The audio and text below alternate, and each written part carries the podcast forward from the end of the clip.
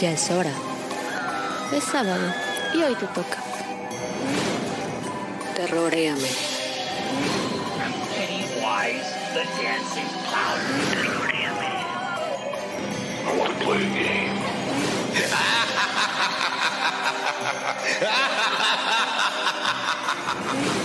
Terroréame.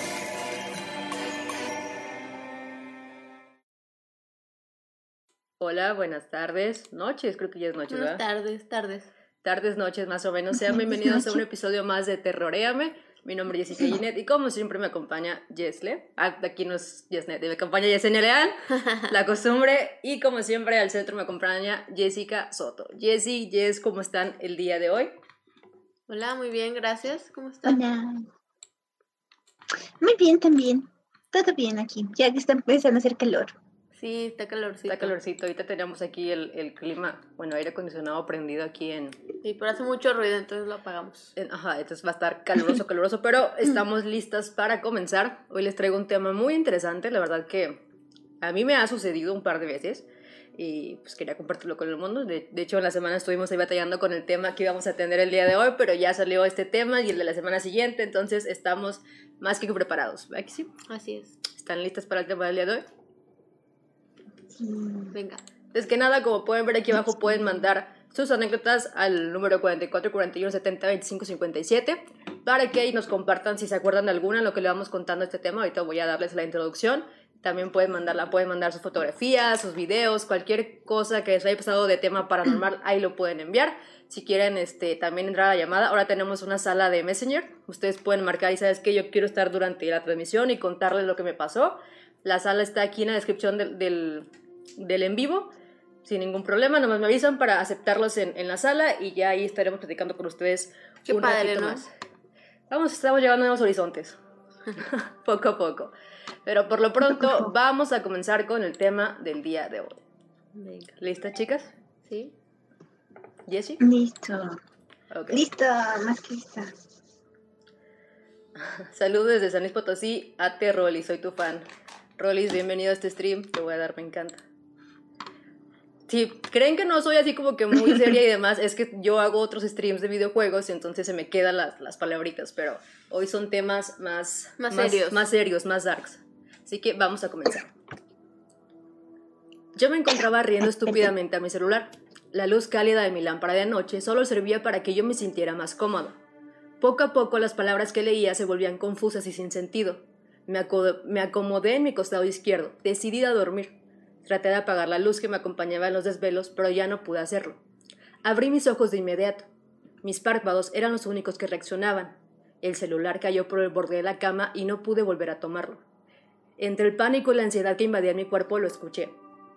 Escuché cómo la puerta se abría lentamente, cómo las bisagras rechinaban por lo viejas que eran. Pude sentir cómo se aproximaba a mi espalda, cómo su pierna chocaba con la base de madera, cómo su delgado cuerpo se hundía en la cama mientras su cara alcanzaba mi oreja.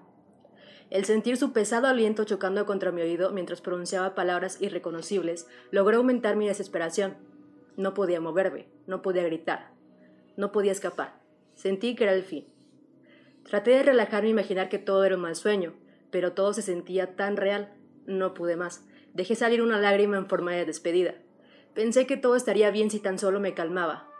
Pero esa mano esquelética de un color putrefacto, pasando a través de mi hombro y apagando la luz, me confirmó todo lo contrario. Dun, dun, dun. Su madre. ¿Les suena familiar esta experiencia? O Despertar y no poder moverte, sentir como tu desesperación va aumentando cuando por el rabillo del ojo comienzas a ver una sombra que se va acercando a ti. Sin poder gritar, comienzas a cerrar los ojos esperando que cada vez que los abras confirmes que es solamente un sueño, pero no. Hoy vamos a hablar de la gente sombra y la parálisis del sueño. Dun, dun, dun. Adela Aguilera, mi saludo. Es que ahí decía Rollis en, en la comentario, discúlpame. Adela, Enrique, Rollis, bienvenidos a este stream. Este fragmento que les acabo de leer yo lo escribí. Fue en base a una de mis parálisis del sueño que me sucedían cuando estaba ya, creo que en secundaria y prepa. ¿Y viste la mano y todo? No, eso ya fue un poquito más allá. Ah, meterle. Pero lo que sí me acuerdo muy bien y lo que sí es real durante este relato que yo escribí, porque eso lo tuve que escribir para una clase, fue que yo me acuerdo que me acosté de ladito y de este lado, pegado a la pared, tenía una mesita de noche y pues tenía ahí mi lamparita. Ya me acuerdo que la apagué Y entre lo que me quedaba dormida y que no, porque en aquel entonces, en la secundaria, pues apenas estaba pegando el Face y Tumblr y esas cosas, redes sociales, pues no era tanto. Escuché cómo abrían la puerta. Y yo pensé, pues que era mi papá, porque pues, ahí tenían cosas en mi cuarto y podían pasar. Pero no. Ya cuando se abrió y se volvió a cerrar y escuché cómo se iban subiendo la cama lentamente y yo me quería voltear, no podía y no podía y no podía y fue una desesperación enorme. Me acuerdo que ya nomás cerré los ojos y esperé que pasara. Y sí, es, sentí de nuevo cómo se iba bajando eso del, del no sé, del, del, del, del colchón. La cama. Pero ya no salió por la puerta, ya no se escuchó la puerta. Y era una puerta vieja de esas que suenan cada que. Ajá, Y ya no se escuchó nada. Y de ahí dije, no, pues, quién sabe. Ya después de la desesperación, pues ya te quedas dormido, ¿ya qué? A mí me pasó una vez, nada más, una vez. Que por eso odio dormir boca arriba, que te digo, no me gusta dormir boca arriba. Porque siempre duermo de lado, bueno, dormía de lado o boca abajo. Este. Y esa vez dormí boca arriba, ¿por qué? No sé. Es, y escuché, igual, escuché que se abrió la puerta. Escuché que, bueno, sentí que se estaban subiendo el- alguien a la cama. Pero yo no fui tan valiente, yo no me asomé ni nada. Antes que yo nomás cerré los ojos y me quedé así. Y estaba tratando de hablar porque dormía con mi abuelita. Y según yo le trataba de gritar y no, no, pues no podía. No se movía. Sí, hasta que, que dejé de sentir eso, me pude mover, empecé, empecé tratando de mover mi pie, me acuerdo que el dedo gordo del pie, lo trataba de mover, no podía y no podía, yo me estaba desesperando. Y ya me estaba así con los ojos cerrados de que relájate, relájate, relájate. Este, Es que cuando, es pude- cuando me pude mover, mi reacción no fue ver qué había, mi reacción fue agarrar la sábana y me hice bolita a un lado y ya, me dormí, o sea, yo soy bien cobarde, yo no me asomé. Había algo, no Que dice, algo, yo no me voy a asomar si hay alguien o no. No, no, no, no. ¿Para qué? Es que es bien difícil, o sea, te dicen, no te desesperes. De hecho, al final, ya lo voy a decir, voy a spoiler, te, te recomiendan, no pierdas la calma, cierra los ojos, trata de mentalizarte que es solamente temporal, o sea, porque pueden ser segundos o puede ser hasta creo que 10 minutos o más, pero a ti se te siente una eternidad. No, se siente y se siente muy, muy feo y te dicen, solo cierra los ojos, cálmate e intenta mover de- precisamente los dedos de, de tus manos o de tus pies, porque en cuanto puedas mover uno, ya como que sales de ese, de ese trance. Pero lo que lo mueves es un tormento inmenso. Sí, es horrible. Y de hecho, sí, porque se supone que nuestra última etapa de sueño, de- hay varias etapas de sueño, llega la etapa REM, la etapa de varias formas, y se supone que la última etapa es donde llegamos a, a la etapa del sueño y en durante horas. Durante ciertas horas, sí. Perdón, es que aquí Sí, o sea, tú sientes que... sí, así pasa, así pasa. Eh, ah, sí, eh, ¿qué? Ya se me, se me fue. Ah, sí, La etapa de los eh, sueños, la etapa REM y sientes- ese tipo de cosas. Ajá, ese tipo de cosas. Tú sientes que a lo mejor en la etapa que llegas a la etapa del sueño, eh, que tú has soñado durante, no sé, una hora, pero se supone que realmente tú solo estás soñando durante los últimos minutos de cuando ya te vas a despertar. Ese, son lo- ese es realmente el tiempo en el que tú sueñas, aunque en tu sueño tú hayas sentido que el tiempo ah, fue larguísimo y que duraste una hora soñando, que estabas, no sé, eh, de viaje o algo así. Todo tu mundo Eh, que realmente te ibas es y se combinaba y demás. Y Ajá. un, un poquito de tiempo. Sí, son un poquito de tiempo, de unos segundos a unos minutos nada más.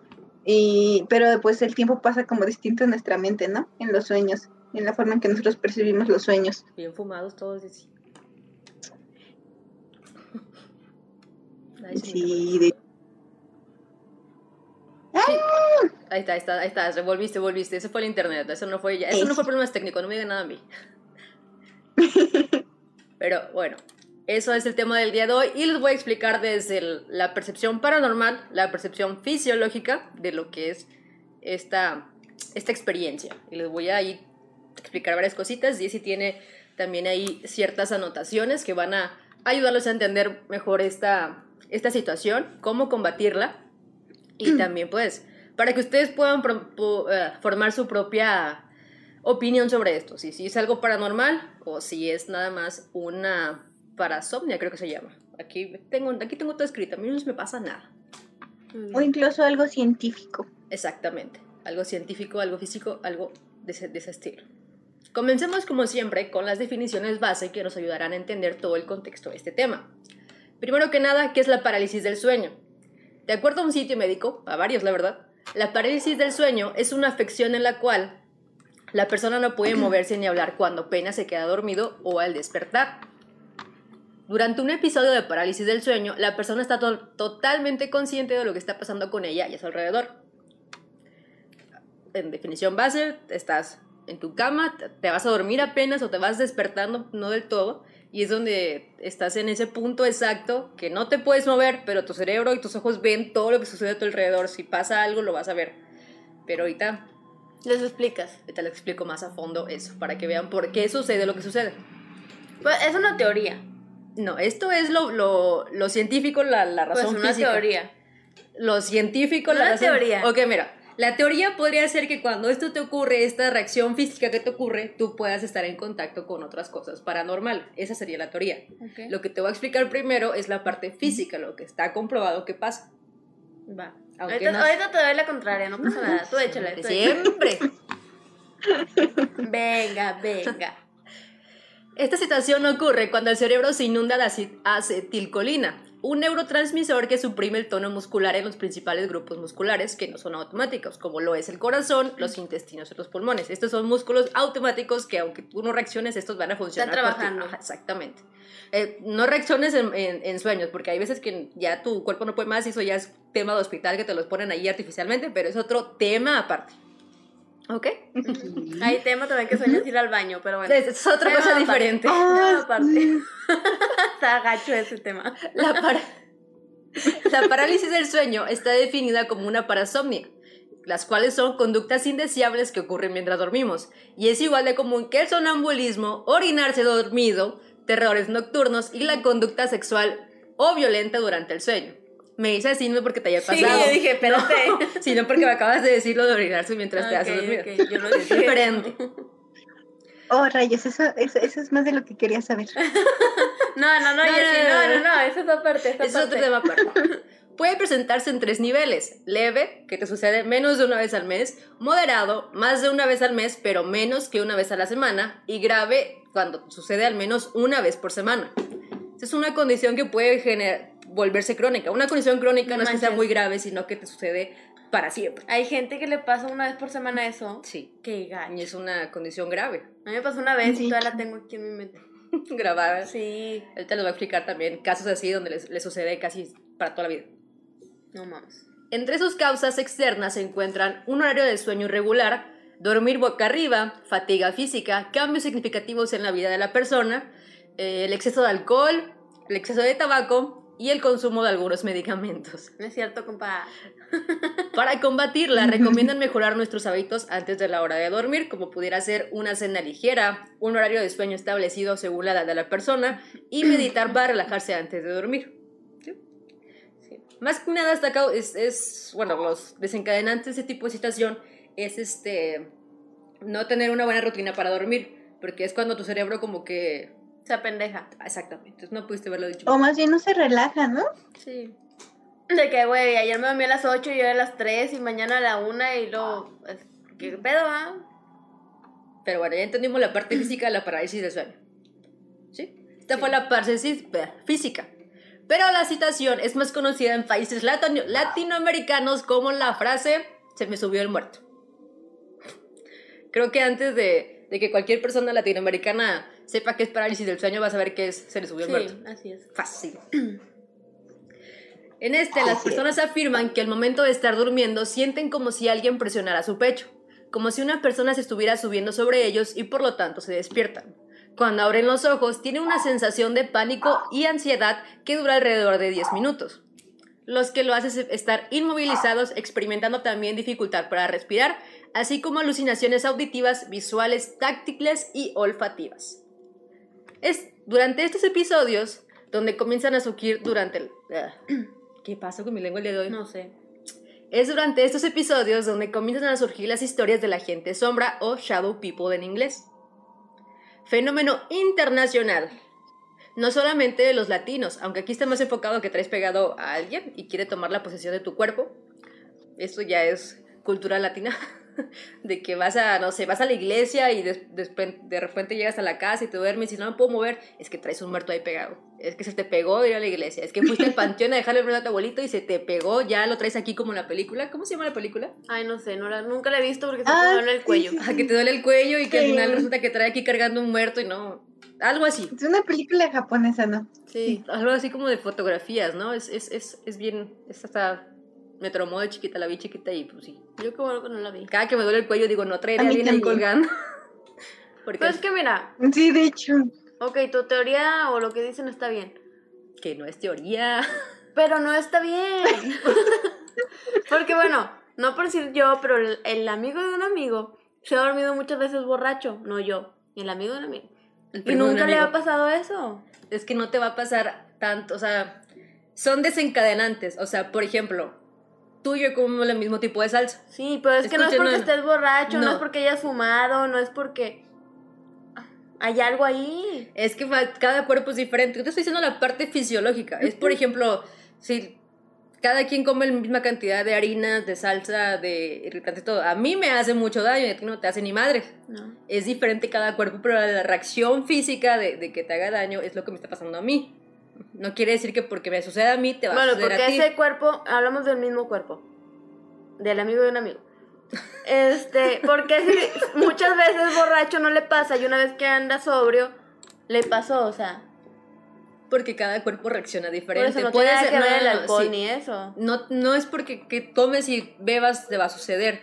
Puede ser que, que no hayas dormido bien, que no hayas despertado bien, puede ser que ese día anduviste muy cansado, o puedes, o sea, O no sea, hay, tú, tú no dices hay, que no hay nada. escúchame, o sea, no, esto es la parte física, no quiere decir que no exista nada más allá, eso realmente no lo sabemos, ni lo quiero saber, ni lo averiguar, ni nada de eso. Pero lo que te estoy contando son algunos factores por los que sucede esta parálisis del sueño, Ok. por los que puede suceder, no es algo que te diga, ¿sabes Es que cuando Es- llegas borracho ni te das cuenta de nada, o sea, te duermes y tú te caes, hasta el día siguiente despiertas y ¿qué? ¿Qué pasó? ¿Quién sabe? Pero ya desperté. O sea, yo te estoy diciendo por qué sucede. No, no, eso no quiere decir que, Que siempre. que siempre te va a suceder ni... O que por eso. o que por eso te va a suceder, exactamente. Ya, Déjale tapar ya. aquí, Es juguito. Ok. Continuando. Va. Este fenómeno internacional de la gente sombra o shadow people eh, es más común durante la infancia, por lo que coincide con la creencia de que los niños son más perceptivos para cosas sobrenaturales. De hecho, también este, físicamente hablando, las, es muy poco la, gente ya adulta que tiene estos episodios de, de parálisis del sueño. Al igual como la misma estadística que la gente que tiene insomnio, que tiene terrores nocturnos, que tiene todo ese tipo de parasomnias, es más común durante la infancia que durante la adultez. Ok. Ahora continuamos con el tema aparte. Ya una vez entendido lo que es la parálisis del sueño, vámonos con la gente sombra. ¿Qué es la gente sombra? ¿Qué es? También conocida como figura sombra, seres sombra o masa negra, son supuestas entidades paranormales, en su mayoría malévolas. ¿Qué? ¿Cómo fue el último, el La última fue masa negra. último nombre? Masa negra o black mass. Más, ah, masa negra. Es que entendí otra cosa. ¿Qué? ¿Como Perdón. masa de tortilla o qué? No, sí, no, ¿Qué entendiste? ¿Qué entendiste? no, no, nada. ¿Qué entendiste, Jessie? No, no, no entendí, por eso me dio risa. Perdón. ¿Verdad que sí? Entendí como algo como ma- ma- manzanera o algo así. Manzanera. ¿Qué? Leonardo Manzanera. Manzanera. por eso me dio risa. Estas ¿Eduardo entidades? Están presentes en gran cantidad de religiones, leyendas y diversas creencias de cada localidad. Los describen como seres espirituales sombríos. Estos entes se manifiestan como misteriosas siluetas oscuras que desaparecen tan pronto intentas fijar la vista en ellas. Por eso dicen que es más fácil verlas por el rabillo del ojo o, como se le conoce médicamente, visión periférica, esta parte de aquí de su ojo. Algunos dicen que la gente sombra son demonios que traen mala suerte a las personas perseguidas por ellos. Otros dicen que son almas perturbadas por su muerte. No se tiene una certeza si la gente sombra es buena, mala o neutral, aunque la mayoría piensan que, que pueden ser malvados. O sea, los asocian con, con entidades malvadas, demonios, ese tipo de, de cosas. Algunos piensan que estos pueden ser habitantes de otra dimensión en este universo. Y con eso dicho, vámonos con Jessie porque ella trae esa teoría y esa información. Continúa, Jessie. Sí, de hecho, este, esa teoría de que lo que nosotros vemos por el rabillo del ojo, esta de la Shadow People, la gente sombra, eh, es esto de los mundos paralelos, ¿no? De que se supone que nosotros vibramos a una cierta Vibramos frecuencia. alto. vibramos alto y otras personas a otra frecuencia, ¿no? Entonces, eh, pero habitamos el mismo mundo, o sea, nuestra, nuestro espacio físico es el mismo, pero habitamos a otras frecuencias, entonces digamos que por eso no nos, no nos cruzamos, pero nos alcanzamos a ver un poquito. Porque habitamos el mismo espacio físico, nosotros con, a lo mejor con un mundo paralelo, y por eso podemos vernos un poquito, que es cuando vemos estas sombras, que realmente puede ser una persona que no sé si le hemos visto en nuestra casa, es una persona que vive en nuestra casa, en ese mundo paralelo, y, por eso lo vemos, y a lo mejor esa persona a veces nos ha visto a nosotros, también como sombra, como igual de esa forma de sombra, eh, Como, como la película de, lo- la de los otros. eh, en su mundo. Es- es- tiene un dato científico, y de hecho estaba leyendo una noticia de que el año pasado en la Universidad de Tennessee en Estados Unidos se intentó hacer por primera vez, se, se empezó a hacer este un portal para cruzar a otra dimensión, a una ¿Qué? dimensión paralela. Sí, o sea, de ¿Pa tanto qué? que científicamente como real, o sea, como que creíble. Sí, de hecho es que es una, es una teoría em, científica. Esta la hizo, ¿cómo se llama este señor? Am, Everett. Se apellida Everett. Se me fue el nombre del, del señor. Pero él hizo la teoría de la hipótesis que se llama la teoría. Ah, Hugh Everett. En 1957. No tiene tanto tiempo. Hizo una teoría que se llama la hipótesis de muchos mundos. Que habla de esta forma de que hay un, un montón de posibilidades de, que, de universos este, paralelos. Una, una posibilidad infinita de que hay un montón de mundos paralelos y todos estén co- como o tierra, eh, pero a distintas frecuencias. Entonces, por eso muy apenas a veces chocan un poquito esas frecuencias y por eso es cuando Se nosotros vemos una cosa, ajá, se entrelazan en cierta, ciertas este, partes y por eso a veces nosotros lo hemos visto y qué tal si la personita de la otra dimensión nos ha visto a nosotros igual en, la, en esa forma de, de la Ah, sombra. O sea, no, no tienen que ser fantasmas, puede ser otra vida.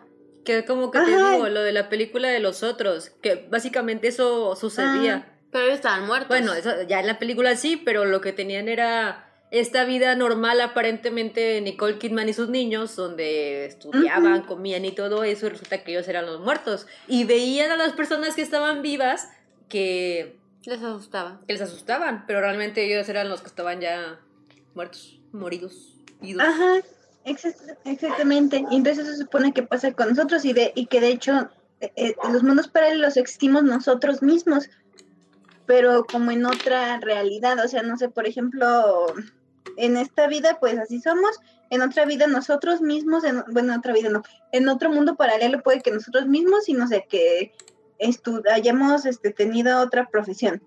O que si ahorita eres soltero, en ese, en ese mundo estás casado y tienes hijos. Y así, o en, si vives en un estado, ahora vives en otro. Entonces hay muchas posibilidades de, de esos mundos paralelos, que haya el mismo, tú mismo, o sea, el yo, eh, así le llamaba este Hugh Everett, una existencia de yo diferente en cada uno de esos mundos paralelos. Hay una Y película entonces, este, de lo que estás platicando. Desconozco nombres, se los voy a publicar después, pero trata de que están en una reunión y sucede un, creo que un eclipse. Y durante ese eclipse las condiciones del, del mundo se hicieron como perfectas y crean esta conexión entre diferentes universos, pero de las mismas personas. Entonces las, las personas van saliendo de, de la casa pues para ver qué pasó, porque es como un apagón y ahora no ven a nadie. Y al momento de salir se cruzan otro universo y ahí se van haciendo nuevas, nuevas este, situaciones porque a la casa or- original, por así decirlo, llegan personas del universo paralelo y traen otras creencias y traen otras percepción de lo que pasó y de lo que no sucedió, pero por lo mismo de que son tantos universos y se van poniendo entre sí, que venía siendo como lo que tú dices, que se van entrelazando. Sí, se van este, entrelazando y, y les digo, de hecho, se ha comprobado científicamente que sí existen, o sea, eh, alguna vez en su tiempo Stephen Hawking que, pues, para quienes saben, Stephen Hawking es un eh, astrónomo, es un este, científico que es de las más grandes mentes de este siglo. Eh, tal vez ustedes lo reconozcan porque él, tiene, él tuvo una condición desde muy joven que lo dejó en silla de ruedas, Silla de ruedas. y tuvo que hablar con un... Sí, ti- tiene, eh, tiene que ser un aparato para poder este, él hablar. Él es, este, sí, es una de las más grandes mentes de, este tiempo. Él estudió mucho, él hizo mu- eh, las ideas de los agujeros negros. Él creó esta teoría de los agujeros negros y cómo funcionan los agujeros negros. Pero otra de las teorías que él hizo fue demostrar la teoría de un- universos paralelos. tiempo mandaron al espacio, el, con, junto con la NASA mandaron una sonda espacial. Y con esta sonda, esta sonda mandó como eh, señales electromagnéticas y se dieron cuenta que estas señales electromagnéticas chocaban con otras que no eran como, no estaban en ese mismo, a esa misma frecuencia, que sí es- había como respuesta de otro tipo de frecuencia que chocaba con las ondas de, de la frecuencia que ellos tenían aquí. Entonces, con eso, eh, eh, para eso ellos fue una, una prueba de, de los universos paralelos, de que existen los universos paralelos. Y por eso el año pasado, en la Universidad de Tennessee en Estados Unidos, eh, intentaron crear ese portal. No sé hasta ahora si han tenido éxito, cómo, se, cómo vaya, pero sí, por lo mismo, o sea que siempre ha sido como una, una teoría que se ha podido demostrar más o menos a cierto nivel, que científicamente sí puede ser cierta. ¿En qué nos Entonces, a lo mejor- hacer contacto con otros universos paralelos? Con comprobarlo, más que nada. ¿Mm? A lo mejor, y a lo mejor ellos tienen otra tecnología, a lo mejor ellos podrían estar más avanzados o menos avanzados Eh, que sí. nosotros.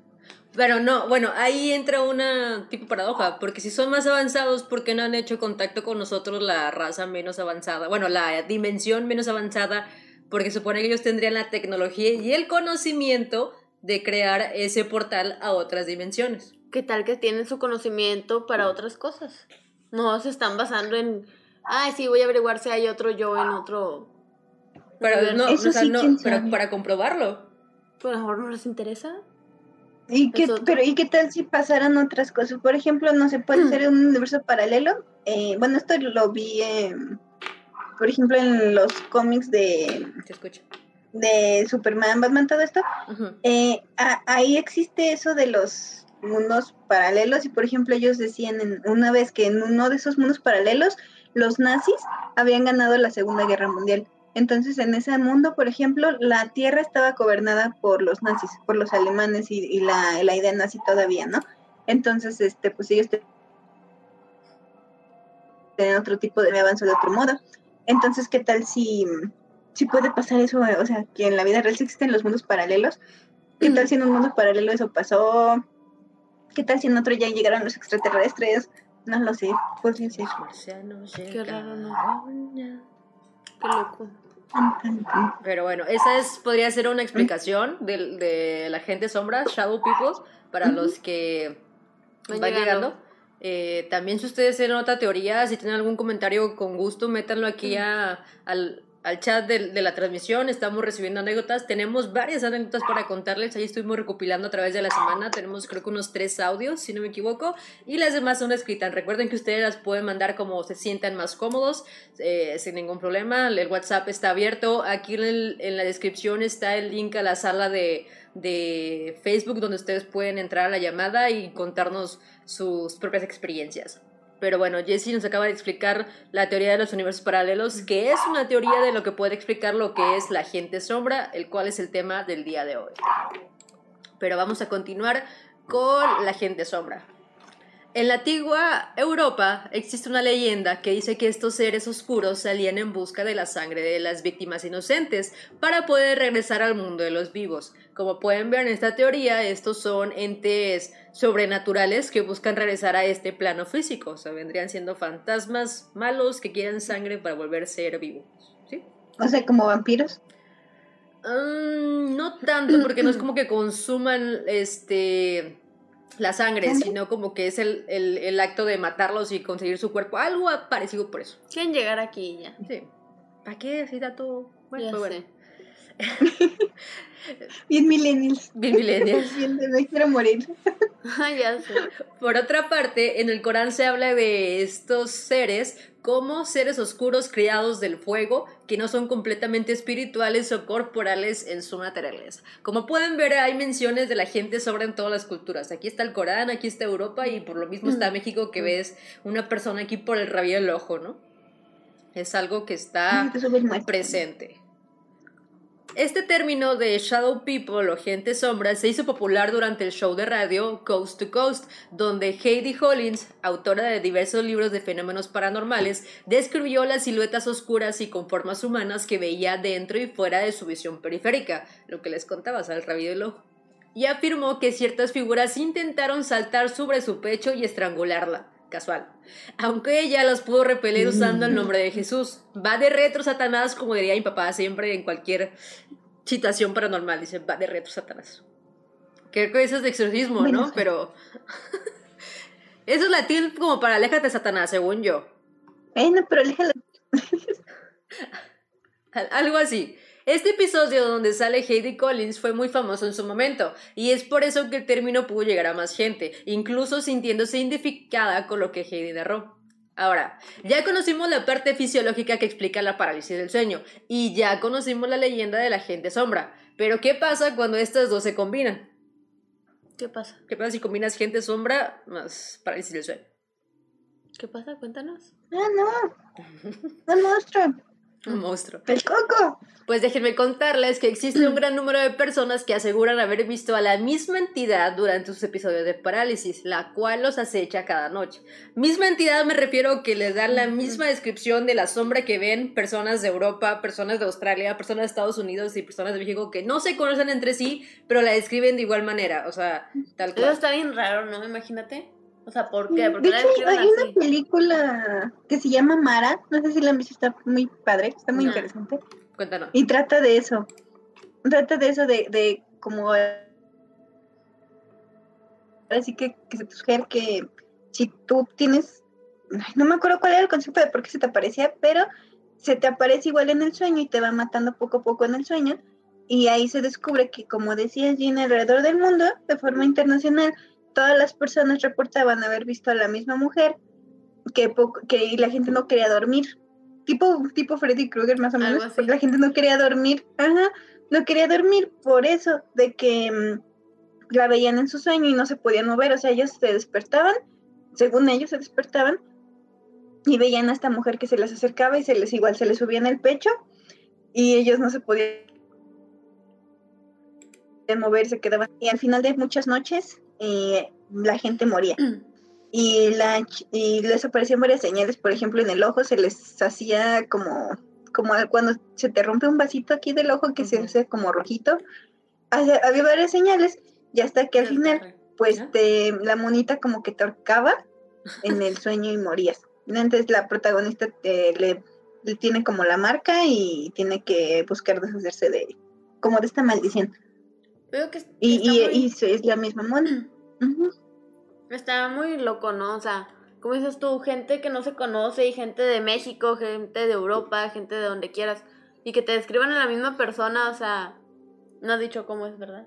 Yo te voy a... Bueno, te voy a platicar los casos, lo- lo- ese tipo de cosas. Que te describan a la misma persona, así es como que, ay, güey, o sea, Es como, no has visto nunca el, el- no sé si es creepypasta, leyenda, no sé en qué concepto entre, pero te muestran la foto de un güey con que dice, yo he soñado con él, tú has soñado con él, y gente igual de todo el mundo dice, no manches, yo sí lo he visto en mis sueños, o yo pensé que era el único que lo veía, me causa incomodidad verlo y ver la foto, por fin alguien lo sacó y ya toda la gente alrededor del mundo supuestamente, porque también puede ser mame de que, no manches, yo sí lo he visto en mis sueños. Yo no lo he visto en mis sueños, pero dicen que la gente tiene sueños con esa, con esa foto. ¿No la han visto? no. Yo espero no verla. Yo digo, mira, por ejemplo, la gente que lo ponía antes, yo creo que igual ahí sí tiene cierto grado de, de curiosidad, porque pues no habías visto la foto, pero la gente que ya después ve la foto y se le olvida y después dice, no manches, yo lo vi, pero ya vieron la foto Ajá, ya la anteriormente, tienes. ya la tienes grabada, es como dices, puede ver gente que no conoces y después te la encuentras en la calle, pero es porque ya te la topaste antes en la calle, Pero no bueno, porque... si de cero te dicen, tuve un parálisis del sueño, ok, ¿qué viste? Esto, esto y esto. Ok, Y luego el otro, oye, güey, ¿tú qué viste? Esto y esto y esto. Y es lo mismo, si es como que, Ajá, ah, exactamente, que ¿qué es a lo que, a lo que voy con lo que les voy a contar ahora. ¿Listas? Sí, Ya cuéntame. se me perdió acá el pinche. Mm. En el 2015, el documental The Nightmare o La Pesadilla, como se dice en español, se estrenó en Netflix. Este documental reúne el testimonio de ocho personas sobre el hombre del sombrero o The Hatman, quien los acecha en la oscuridad. Este documental está muy bueno. Ya no está en Netflix, pero pues me aseguro que por ahí lo pueden encontrar en algún sitio en internet, ¿no? Entonces, en internet a todo. Está muy bueno. Este, los productores de este documental estuvieron haciendo casting, por, así decirlo, en, en YouTube, pidiendo a las personas que subieran su, sus anécdotas que de la parálisis de sueño, con el hombre del sombrero, con la gente sombra, con todos, y ellos ya escogieron como que las mejorcitas y las que más se relacionaban a las que tenía el director, porque el director por eso lo hizo. Dijo, yo tengo esta experiencia y quiero ver si a alguien más le sucede, y pues sí, le pasó a más gente, y todo coincidía con lo que, con lo que él decía. Les voy a leer una cita de una de las, de las entrevistas que dicen aquí durante, durante el documental. No busqué ayuda médica porque sabía que lo que experimentaba era real. No quería que nadie me dijera que estaba loca. Siendo niño nadie me tomaba en serio. La oscuridad parecía estar viva. Vi personas que entraban en mi habitación y que caminaban delante de la luz.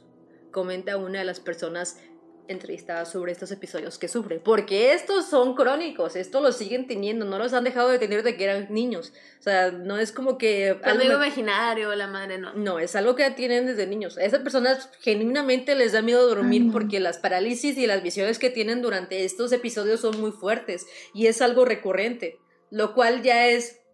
También ahí entra en, en las explicaciones físicas que dicen que te da parálisis del sueño y tienes alucinación y todo eso por, por fatiga, pero estas mismas alucinaciones te causan fatiga mental e insomnio por no querer volver a dormirte para caer en eso y vas haciendo un, un ciclo que no puedes dejar, lo cual los va...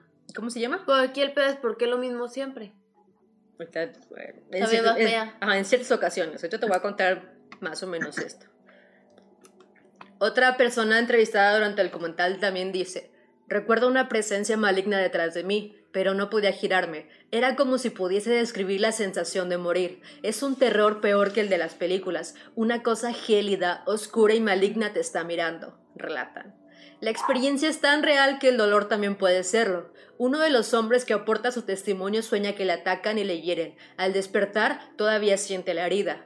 Me parecían reales. Todavía hoy creo que eran reales. Me hizo pensar que era algo más que un trastorno del sueño.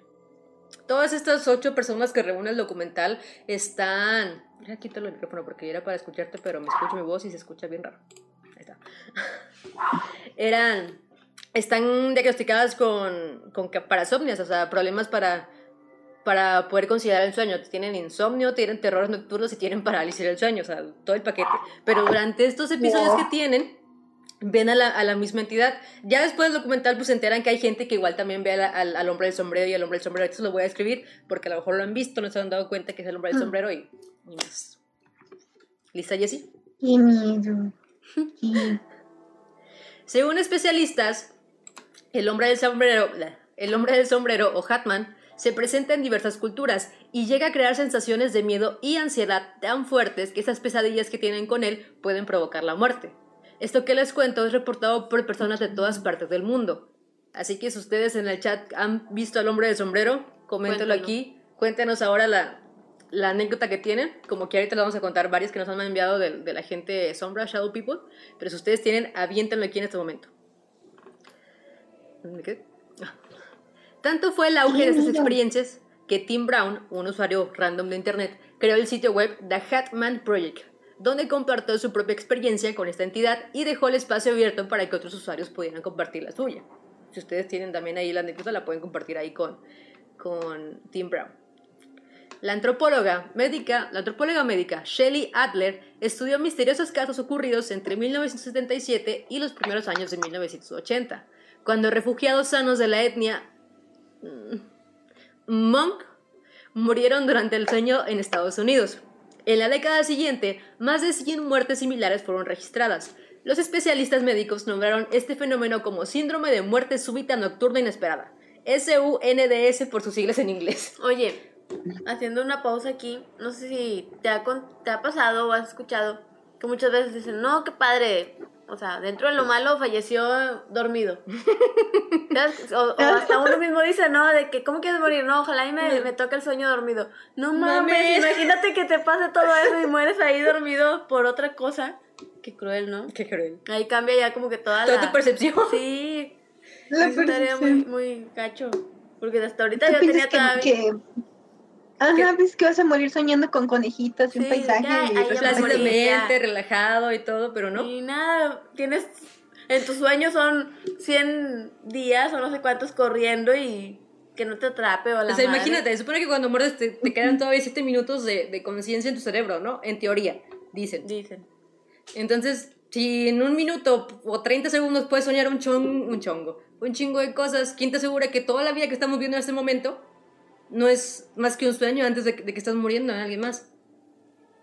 Eso ya está más Oh, muy complicado. buena. Eso está bien complicado Pero ya. es muy buena. Sí. Pásame el churrito. Sí, ya sé, quítaselo, rólalo para entenderte, neta. Eso ya es meterse con la idea de, de la, del Matrix. y- Sí, no, ya es, ya es un- más, más a fondo, Nadie ¿no? te asegura, o sea, porque durante estos sueños son sueños vividos, son sueños muy, muy reales, entonces nadie te asegura que esta vida que tienes ahora son tus 7 minutos antes de morir en tu, en tu vida real. Uno Sí. nunca sabe, yo ahí dejo el- como- la información, ya El ustedes quieren información. interpretar de la manera que quieran. Sí, Y es como, no sé si, si han visto, eso yo no lo sabía hasta hace poco. ¿A- ¿Alguna vez vieron en su infancia la caricatura esta de, de supercampeones, del anime Sí. este? de Ah, sí. supercampeones? Sí, sí, sí. Sí, o sea, que se supone que toda la, la- toda la caricatura era realmente el niño este, el protagonista, Soñando. eh, que estaba en coma, ¿no? Estaba soñando Sí. toda su vida. Y, A- Ayer me dijeron y mis compañeros, no me acuerdo si fue Eddie, si fue Alan o si fue Ato, que eso era, era, era Era falso. puro pedo, era algo de un fan. Ajá, exactamente. Tipo como el Correcaminos y el Coyote, que al final se lo comen. No bueno, sé si lo la has del, visto. la- no, la del cu- Correcaminos del Coyote fue real, pero ese pagó un empresario Pagó. para hacer ese, ese capítulo y poder ver por fin al Coyote atrapar a- al, al Correcaminos. Bueno, algo así fue acá. Pues sí, o sea. ¿quién Pero sabe? bueno, disfruten sus siete minutos de esta vida. Ex- ya, ya pasaron, antes de que despierten. Bueno, antes de que no despierten ya, nunca vamos a la vida. Su tiempo se está acabando, entonces. Ya sé, pero entonces no ser morir soñando, no es o morir dormido. No, mejor desea no morir en- para nada. No vas a morir, pero. No, no sé. No mueran. Pero que no, no, no, no No morir mueran, con cuídense. Ok, me cuidas. De un balazo o algo, porque de todos lados está bien feo. Ya vamos a cambiar la idea de qué bonito es, esto, es, este morir dormido a mejor muere de un balazo. Pues que Es está más bonito para las- la gente de afuera, ¿no? Porque realmente no sabes cómo no, la pues, pasó esa sufriendo, persona. No, ajá, no sabes si les duele, no sabes si algo. Sí. Pero bueno, continuando con el síndrome de muerte súbita nocturna inesperada. A la madre. Al entrevistar a integrantes de esta etnia, la etnia, y es que es H-M-O-N-G, yo digo que es Monk, Adler descubrió que estas creían, que, creían en un espíritu maligno, conocido como Dapsok, que visita a la gente dormida, se sienta en su pecho y busca estrangularla. ¿Se acuerdan que les acabo de decir? Como Sí. decía Heidi Hollins en aquel programa de radio. El caso es que los monk no son los únicos en tener creencias de ese tipo, pues leyendas similares existen en varias culturas, que es lo que también comentábamos que se subió al muerto, que sientes que te están presionando tanto el pecho de que están alguien arriba de ti como si te estuviera empujando hacia, hacia la propia o arriba de ti. la cama. ajá. Completamente. Que pues por eso que nace la, la expresión se te subió el muerto, porque pues, si estuvieras una persona encima de ti. Bueno, ahí mi duda. Cuando a ti te pasó, ¿sentiste eso? Yo sentí que subieron a la cama, Ajá, en la cama, pero no arriba de ti. no arriba de mí. Yo, estaba tampoco. volteada. Ah, yo estaba boca arriba, pero nomás sentí como que. ¿Y cómo como cuando se, se sube alguien con la rodilla y sientes como que se hunde. Yo sentí eso, pero no sentí nada arriba de mí, o sea.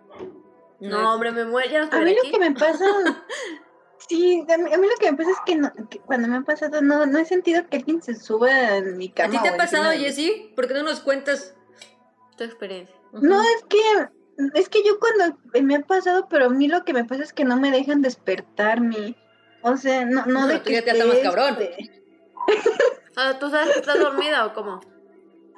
Sí, o sea, yo sé que estoy dormida y me empieza, y yo sé que estoy así, o sea, y me veo como en mi cuarto o sea, como si estuviera despierta. O sea, es un sueño y, astral, y de repente me da, sí, y me da mucho miedo, o sea, pero yo siento mucho miedo adentro del sueño y siento que alguien no me deja que me despierte. O sea, porque yo como que veo cosas así como en mi cuarto, estoy en mi cuarto, pero como que siento que alguien, una fuerza no deja que me despierte y yo me quiero despertar porque, o sea, tengo miedo estando así y, no me deja y no me deja y después sueño que despierto, pero realmente no despierto. Estás dormida todavía. Y sueño sí que despierto y no despierto. Entonces es, es horrible porque eso yo yo ya de primera instancia pienso, ay, sí, ya desperté.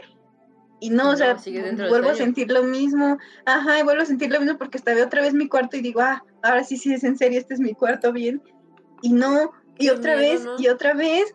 Y hasta Mm. cuando ya hasta que despierto, hasta me quedo con el miedo y digo, me quedo con la duda Ajá, de, si sí ¿te me desperté o no despiertas? "Oye, ahora sí estoy despierta. Dice Erika Ajá, se y me siente quedo bien feo. así.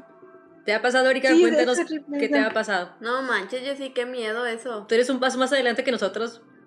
Y va como que lo que nos pasa como por mil. Sí. Porque a mí me ha pasado que sueño, pero no, o sea, Que sueñas que te sueño que estoy dormida, o sea, todavía sueño que estoy dormida y que estoy soñando.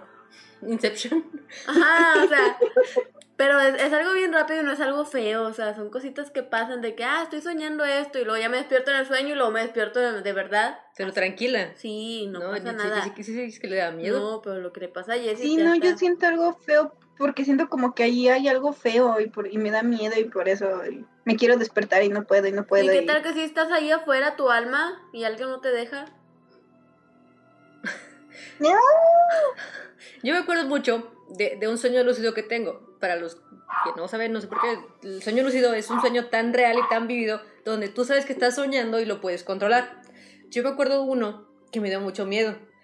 Y es bien cortito, porque me acuerdo que, no sé, me sentía yo como flotando en el sueño, de repente me entró ese chip de que estás soñando y siento donde caigo una habitación y era como de madera, como acá como una habitación china, como si fuera un restaurante chino, pero la pura habitación y en las puertas se escucha donde viene alguien muy pesado hacia mí, pero empieza a dar mucho, mucho miedo, yo despiértate, despiértate, despiértate y no podía.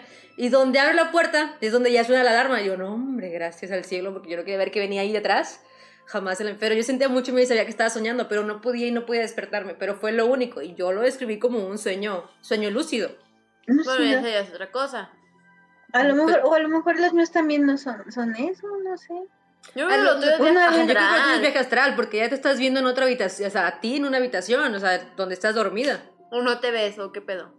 No, no me veo, o sea, yo siento que, o sea, yo me siento así, o sea, normal, y, me- y veo mi habitación, pero no me puedo decir nada, pero tengo mucho miedo. Ah, ok, la ves desde tu así en mi cama. perspectiva. No te ves dormida Ah, ahí. Ah, no, perspectiva. está bien. No, me veo de yo misma y, hay veces en las que sí me he llegado a ver, pero no.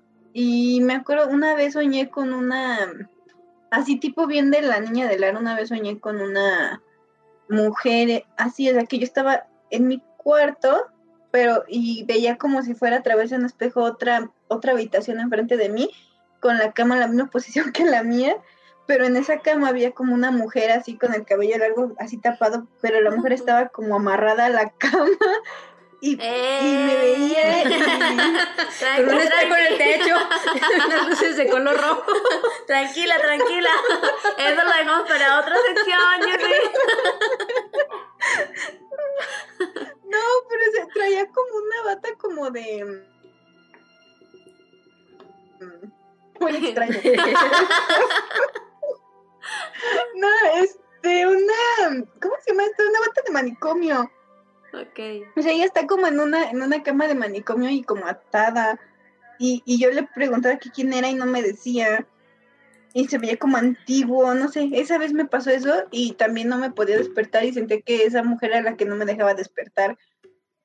Y, y ya y después, este, creo que a partir de ahí fue cuando me empezaron a dar más esto de que me despierto y no despierto realmente y despierto y despierto y no me puedo despertar y Qué y cansado, hasta pienso, como decía Jin, sí, y me es muy estresante. Y hasta pienso, como dice Jin, de que digo, ya cuando me despierto me quedo de, si estoy despierta, o sea, ¿qué tal si ahorita lo que voy a vivir de que ya me desperté, voy a desayunar, bla, bla, y sigo soñando, ajá, ¿qué tal si estoy de- adentro de mi sueño y nunca he despertado? Y ahí también se me va la, la onda la- con Ya, las ideas esas Te de, el churrito. que nos despertamos. Ajá. A mí lo que, me- lo que yo hacía, porque también sentía que no despertaba, era que me empezaba a pellizcar aquí en el brazo o en la panza y yo, si me duele, pues estoy despierta. Pero luego aprendí que también puedes sentir dolor en el sueño. Dije, ya valió madre, ¿no? ¿Cómo vas a ver? Si sí estoy soñando o no, si me va a doler igual. No, Sí, de hecho no me, me golpeo y no me despierto, entonces no sirve de nada. Dicen que cuando, bueno, cuando es sueño lúcido o que, que quieres empezar a tener sueños lúcidos, que tienes que empezar a hacer algo, algo en tu vida normal, de, por ejemplo, ver el reloj de tu teléfono o salir de tu casa a dar un brinquito. Y en el sueño se te va a quedar esa costumbre de que haces en tu vida normal y al momento de hacerlo, por ejemplo, si haces el la hora en tu teléfono, se va a ver distorsionada. O, por ejemplo, lo checas, lo volteas tantito, lo vuelves a ver y ya es una hora completamente diferente. Y de por ejemplo, das un saltito aquí fuera de tu casa siempre, cuando lo des en el sueño, vas a volar o vas a rebotar muy alto o cualquier otra cosa, que es como que te sirve para diferenciar si estás soñando o no, que es lo que tocan en, en- en la película la, la de Inception, que tienen su token, de que, por ejemplo, si no deja de girar, estoy soñando, o si lo traigo puesto, este, estoy soñando, o sea, ese tipo de cositas, para que aprendas a diferenciar si estás soñando o si es realidad, porque pues todo puede ser tan real y tan vivo que no te vas a dar cuenta. No mames, qué raro. Mis sueños siempre son sueños que yo sé que estoy soñando porque no se pueden, no pueden pasar en vida real. O sea, ¿cómo pueden tener sueños tan reales? Pues todo puede cambiar. que llueve chocolate, uh. Ajá, cosas así que dices, no, pues no. O voy montando una tortuga y vamos brincando, o la madre, no sé. Cosas que dices, es un sueño. Pero, Pues no, o sea, cada quien sueña diferente. Pero cuando no distingues es horrible. Cuando no distingues es muy feo. no, no me ha pasado. Gracias a Dios. Pero bueno, Qué buena, que ojalá que nunca te pase. Continuando con esto de los la, ah, de Shadow People, vamos a cerrar ahorita ya el tema para empezar con anécdotas que van a ver que son muy similares y son personas completamente diferentes. Dice, el caso de los Hmong no son los únicos en tener creencias de este tipo, pues leyendas similares existen en diversas culturas. Pese a que de momento no hay una explicación científica del por qué personas de distintas partes del mundo comparten esta misma visión, Christopher French, profesor de psicología de la Universidad de Londres en Goldsmiths, cree que la gente tiende a explicar e interpretar lo que ve en sueños mediante analogías en sus culturas y experiencias anteriores, e incluso en imágenes de cultura po- popular previamente memorizadas. Según French, la imagen del hombre del sombrero tiene muchas similitudes con el personaje de la película de terror Pesadilla en Elm Street, Freddy Krueger. Es esa noción de que puedes ser atacado cuando estás dormido el momento cuando eres más vulnerable. Y por supuesto, Kruger lleva un sombrero, resaltó el profesor.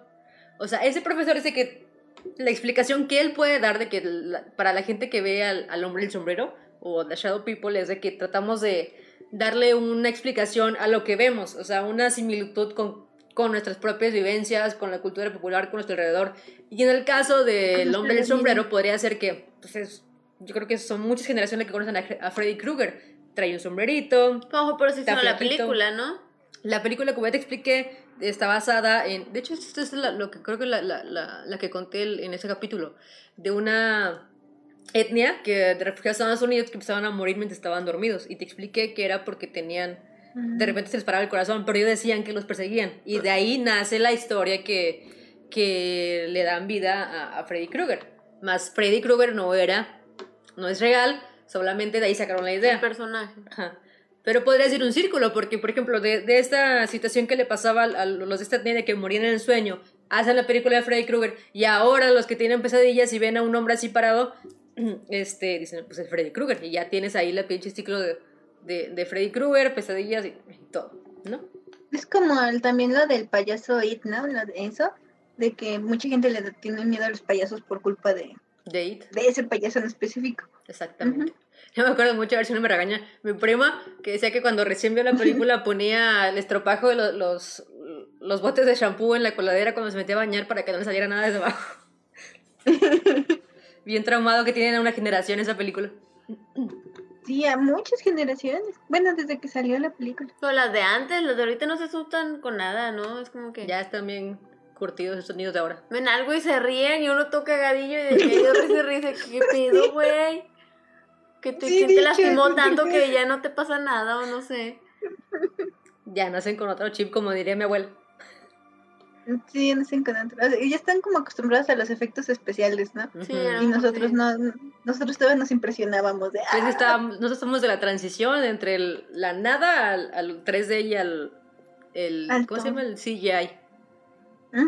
Exactamente. Pero para Exacto. finalizar este tema y continuar con las anécdotas, les dejo esta recomendación para salir más pronto de la inmovilidad que causa la parálisis del sueño. Y es tan simple como no perder la calma, No es simple. como no perder la calma para evitar alucinaciones y sobre todo de las feas, cerrar los ojos, tratar de relajarse y tratar de mover el cuerpo poco a poco, comenzando por los dedos de las manos y de los pies. Yo lo que siempre decía cuando sucedía era intentar mover este pinche dedito, así. Yo hacía lo mismo pero con el pie. Antes que estaba con mi pie y no podía, y no podía, y no podía.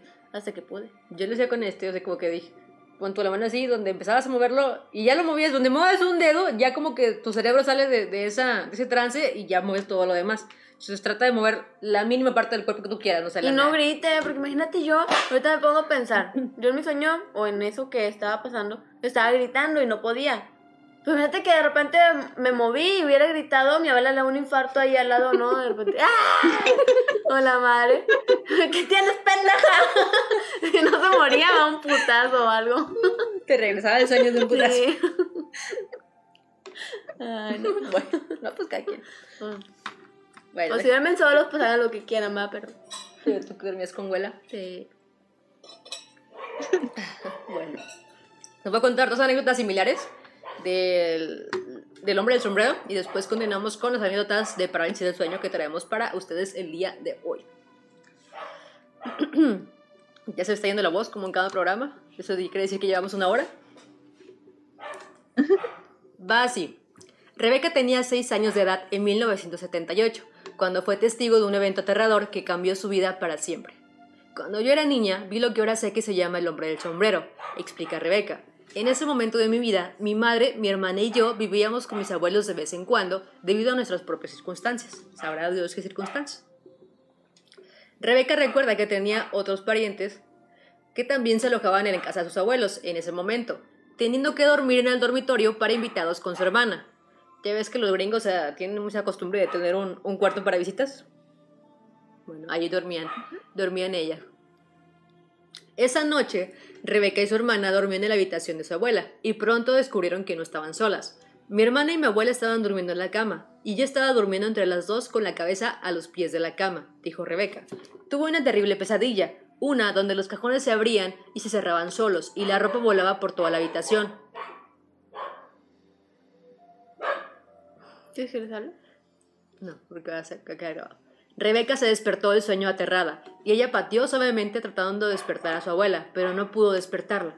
Ella volvió la mirada hacia la cómoda donde pudo observar una gran silueta aterradora. Era una figura amenazante en la oscuridad, parecía estar en la cabecera de la cama. El hombre llevaba una capa larga, un sombrero de copa y un bastón, dijo Rebeca. No tenía rasgos reales, sino que era como un objeto sólido. Yo estaba aterrorizada porque había alguien más en la habitación y porque reconocí que no era humano. Rebeca y el hombre del sombrero se miraron el uno al otro durante minutos, cuando la aterradora silueta levantó su brazo y le señaló. Recuerdo perfectamente que me dijo, esta es tu última oportunidad.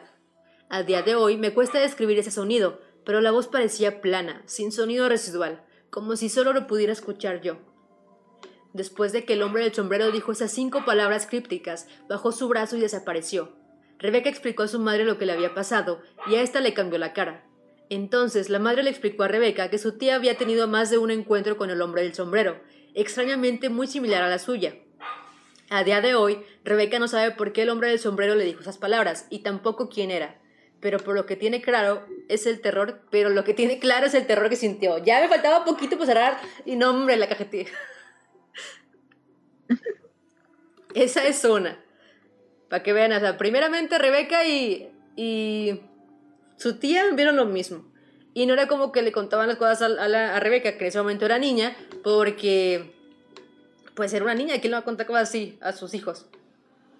Y la tía, ya que le contó a su mamá, le dijo, ¿sabes qué? Es que tu tía le pasó lo mismo. No sé para qué le dijo, porque pues la va a espantar más, pero... ¿Escuchaste eso? Fue Jessie, ¿no? Soy yo. Ah, dije, ¿qué es? Es Fe, que ya me no se está escuchando la interferencia de la vez pasada. Eso ya es, es algo Ah, diferente. Sí. La- el- Estuve el- si sí se escucha algo extraño ahí. El, el, el programa pasado se escuchaba como interferencia y ya después yo edito el, programa para subirlo a Spotify y para distintos si- este, plataformas de, de podcast y se escuchan voces, pero no son las nuestras. Pensé que era interferencia de nosotros, que estaba entrando el micrófono o algo, pero no, se escucha, se escucha diferente y es un canal diferente a nosotros. Ahí, quién sabe qué, qué nos habrá seguido ese día. Estuvo bien raro. Como una voz así, como... como... Ándale, ándale, así mero. Así exactamente. Ajá. ¿Quién sabe qué haya sido? La verdad, pues el, el, el audio está puesto ahí en... ¿Cómo se llama? En, en Spotify, es, es la que no tiene pierde, está en Google Podcast, está en Anchor.fm y está el programa aquí en vivo en Facebook y en YouTube, no tiene pierde. ¿Ellos también escuchan lo que escuchábamos nosotros? Sí, está, o sea, porque se escucha to- totalmente. Déjenles cuento la siguiente. Sí, está bien raro. eh. Está, está bien raro. Esta es la siguiente historia. Eh, ¿Dónde están?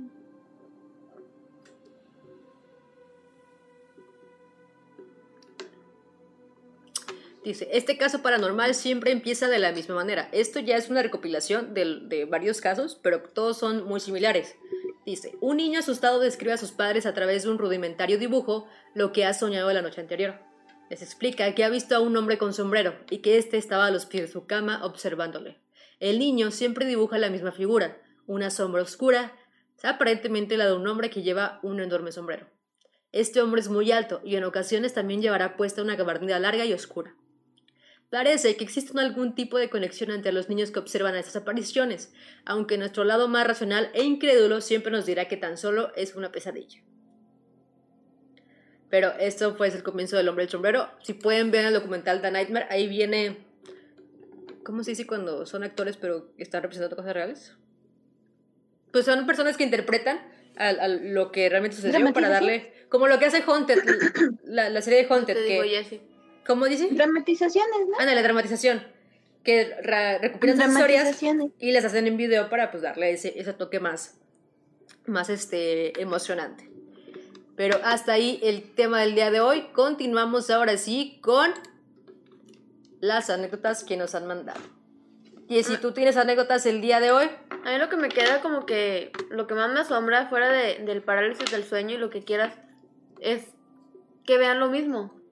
El hombre del sombrero. Ese es, ese E- es- Eso es como que, ¿qué pedo? O sea, ¿por qué? O sea, ya, o sea, está bien, yo tengo una parálisis del sueño. Ya sea, llegué borracha, fumé un chingo, dormí boca arriba o lo que quieras.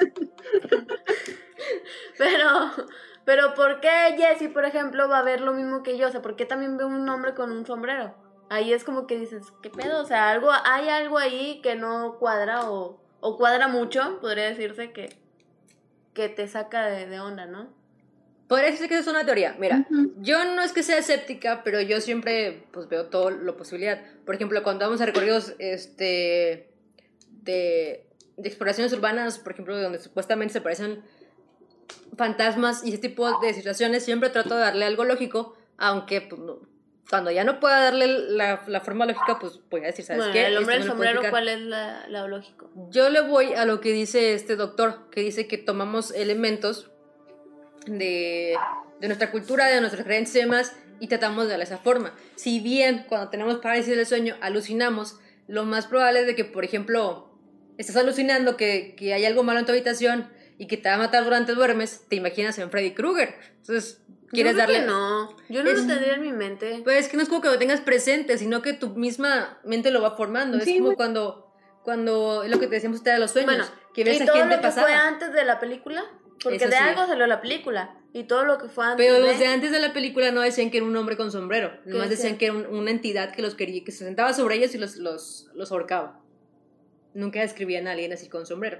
Faltaría ver si las generaciones después de nosotros, que ya no, no crecieron con Freddy Krueger, con Jason y con todos esos, siguen diciendo que eso es un hombre del sombrero. Es que chingado, porque me hice bolita, me hubiera asomado para decirte sí, si era un hombre con... Pero no, me hice bolita, chingada madre. Ay, no. Pero mira, les voy, a, hay para la otra. les voy a poner un audio que me mandaron. Este, esto fue igual una experiencia de parálisis del sueño. Me mandaron desde San Luis Potosí. Entonces, a ver si, si la puedes escuchar. Déjale, pongo pausa a la música, a ver si, Si con eso escuchas mejor. Ahí va. Una amiga vive en una casa muy viejita. Se mudó ¿Escucha, Jessy? ahí poco después de que muriera su mamá. Mm, Entonces esa casa no. tiene muchos cuartos y en la planta baja Ah, ya. Ajá, te lo pongo otra vez, ahí va. una Ahora sí, amiga vive en una casa muy viejita. Se mudó ahí poco después de que muriera su mamá. Entonces esa casa tiene muchos cuartos y en la planta baja hicieron como, bueno, metieron todas las cosas de su mamá, de que su recámara, su cama, su ropa y todo lo demás, pero nadie dormía ahí. Entonces cuando mi amiga queda embarazada, para no tener que estar subiendo escaleras, eh, saca todos esos muebles y pues hace o lo amuebla para que sea su cuarto, ¿no? Y el de su bebé. Entonces su bebé nace y dice mi amiga que los primeros días pues estuvo sufriendo de parálisis del sueño, que, que despertaba en medio de la noche y no se podía mover y que veía cómo entraba un mono negro por, por la ventana, ¿no? Un mono negro y que podía sentir cómo él se acomodaba y se acostaba atrás de ella. Y pues ella no, no podía hacer nada, ni gritar, nada. Y que así como que se esforzaba demasiado por mover la mano y que sí lo llegó a, a hacer y trataba de tocarlo, pero que el mono se derretía, tipo como Venom o algo así. Ella al principio pensó que eran pesadillas, pues normales, ¿no? De ella. Hasta que tiempo después, una tía suya le, le hizo favor de cuidarle a la niña unas noches cuando ella tenía que salir o algo así. Y un día la tía le, di- le dice de que, oye, no nos podemos quedar en otro cuarto. Y ella así como de, "Mm, ¿por qué? Y le dice la tía, no, lo que pasa es que ya van dos noches que me quedo a dormir aquí cuando cuido a la niña y despierto y no me puedo mover. Y no me puedo mover y veo cómo entra el- por la ventana un mono negro Madre. y se acuesta a un lado mío y yo no puedo hacer nada. Entonces mi amiga sí se asustó mucho porque pues ella no le había contado a nadie. Su tía no lo describió como Venom, pero pues sí era prácticamente el mismo sueño. Ándale. Yo creo que eso es donde te da más miedo, porque tú mismo te puedes decir, ¿sabes qué? Soy yo, yo lo soñé, yo me lo estoy imaginando, pero cuando ya te dice alguien más que pasa lo mismo, ah, como, como Miguel, o sea, que dice que vio al mono así sentado y fue el otro vato que dijo, ¿sabes qué? Yo vi lo mismo, es donde ya te... ¿Qué está pasando aquí? Exacto. No es coincidencia. Ándale, o sea, que ya no, no es algo que... No lo imaginé, no lo soñé, está No soy yo, o sea, ya lo vio alguien más. He ahí el problema, que ya lo vio alguien más tal cual yo lo veo. Y yo no le conté. He ahí cuando ya salgo yo de mi teoría de que, ok, no lo imaginaste tú o no, lo, no es algo que te imagines. Por ejemplo, ya como Venom, pues lo vas a seguir viendo como Venom. Pero no, ya alguien más te lo describió de la misma forma y, y pues ya, eso ya es algo más. ¿No? O sea, eso es donde ya lo siento yo más, más, este, más real, más, más falto de explicación. De hecho, sí. Mira, vamos a continuar. Acá tengo otros audios. Ay, pues. Esto los voy a poner así nomás porque viene una foto que nos mandaron la semana pasada para que no se vea. Eh, Racita, ¿qué? Aquí andamos. Este, todavía me falta un evento. Ahorita todavía no llego a entonces ahí estamos. Bueno, pues el tema de sombras que me dijo nuestra compañera Ginette y Jess, un saludo. Este, fue que hace, cuando yo tenía como 6, 7 años, pues en casa de mi abuela nos juntábamos a jugar por la escondida, ¿verdad? Pues todos los primos. Entonces, una vez resulta que, que jugando escondidas, estamos en la planta de abajo y, y entramos al, al cuarto de mis abuelos. No, pues entonces todos jugando, todo jiji, jaja, pues todos riéndose, ¿no? Este, inocencia de 6, 7 años. Entonces nosotros empezamos a bromear. no, que imagínate que salga no sé qué, que se te aparezca esto, que se te aparezca el otro, bla, bla, bla. Pues resulta que a mí me tocó, este, un primo y a mí, pues nos escondimos abajo del, del cuarto de, de mis abuelos. Entonces se veía el pasillo. Y pues nosotros de que no, y cállate, que risa y risa, ¿no? Y, y no, y que guarda silencio, que no te van a escuchar. Pues resulta que se escucha un golpe y, y se veía que pasó una sombra y nosotros de que cállate porque ahí vienen. Y nunca pasó ni una persona, ni mis primos, ni mis tíos, ni mis papás, nadie. Entonces nada más se vio la sombra así, nos quedamos solteros de que, pues córrele. Y pues nos salimos corriendo. Entonces es una pequeña historia que me pasó ahí a los 6, 7 años.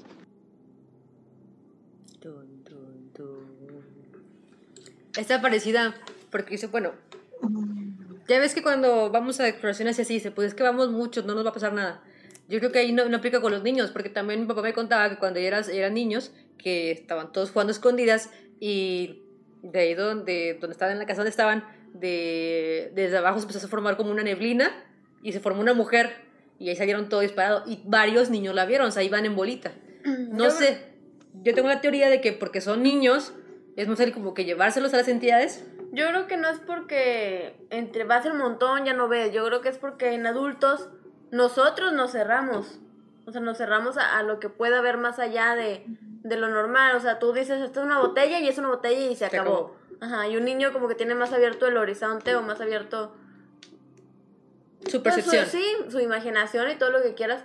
Entonces, ah, no importa que vayas al montón o no, importa de que uno mismo se va cerrando a lo que pueda pasar.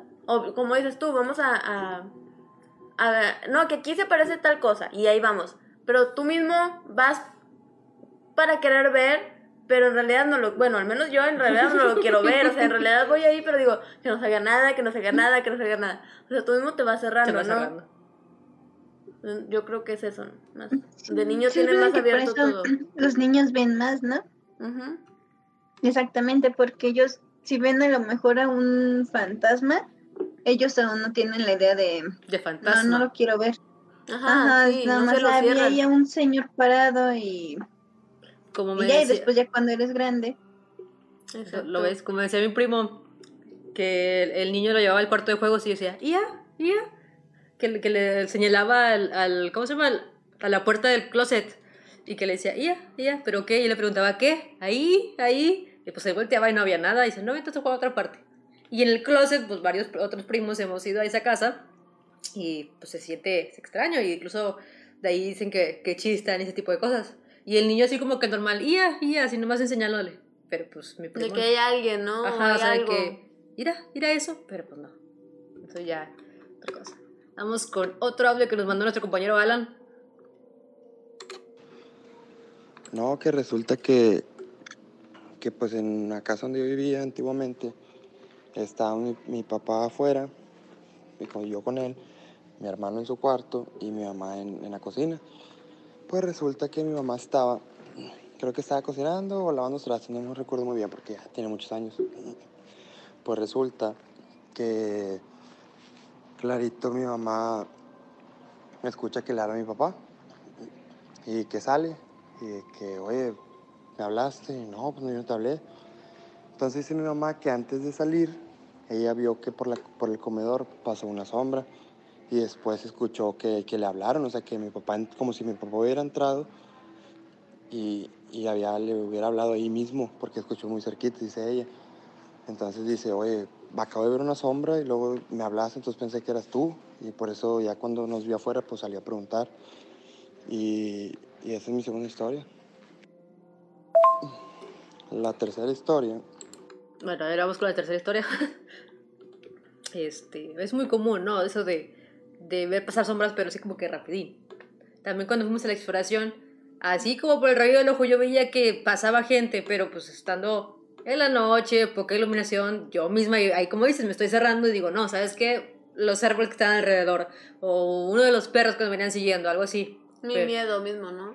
¿Eh? Tu miedo te Sí, lo o sea, para haciendo. cerrarte, o sea, estás en un lugar que desconoces cómo es eh, energéticamente y pues te quieres dar, quieres darle lógica a todo lo que ves. Y vamos ahora sí con la última historia de nuestro compañero. Un tal play. Acá. fue que esa casa se deshabitó mucho tiempo. Entonces, lo que pasó fue que, que pues ya, me, me cambié de casa. Después hubo un tiempo que mi tía, este, pues ya saben, ¿verdad? que testamentos, etcétera, etcétera. Nos dejó mi abuela la casa. Mi mamá le dijo, yo compro tu parte, pero te doy mi casa. No, pues está bien, le dijo una tía. Cuando nosotros fuimos a recoger todos los muebles que teníamos y, cocinet, la cocina y todas esas, cosas, este, resulta que, que yo veo por la ventana de así del patio que pasa una sombra, una silueta negra. Y dije, ah, pues debe ser mi mamá. Yo no le tomé, no presté atención, ¿verdad?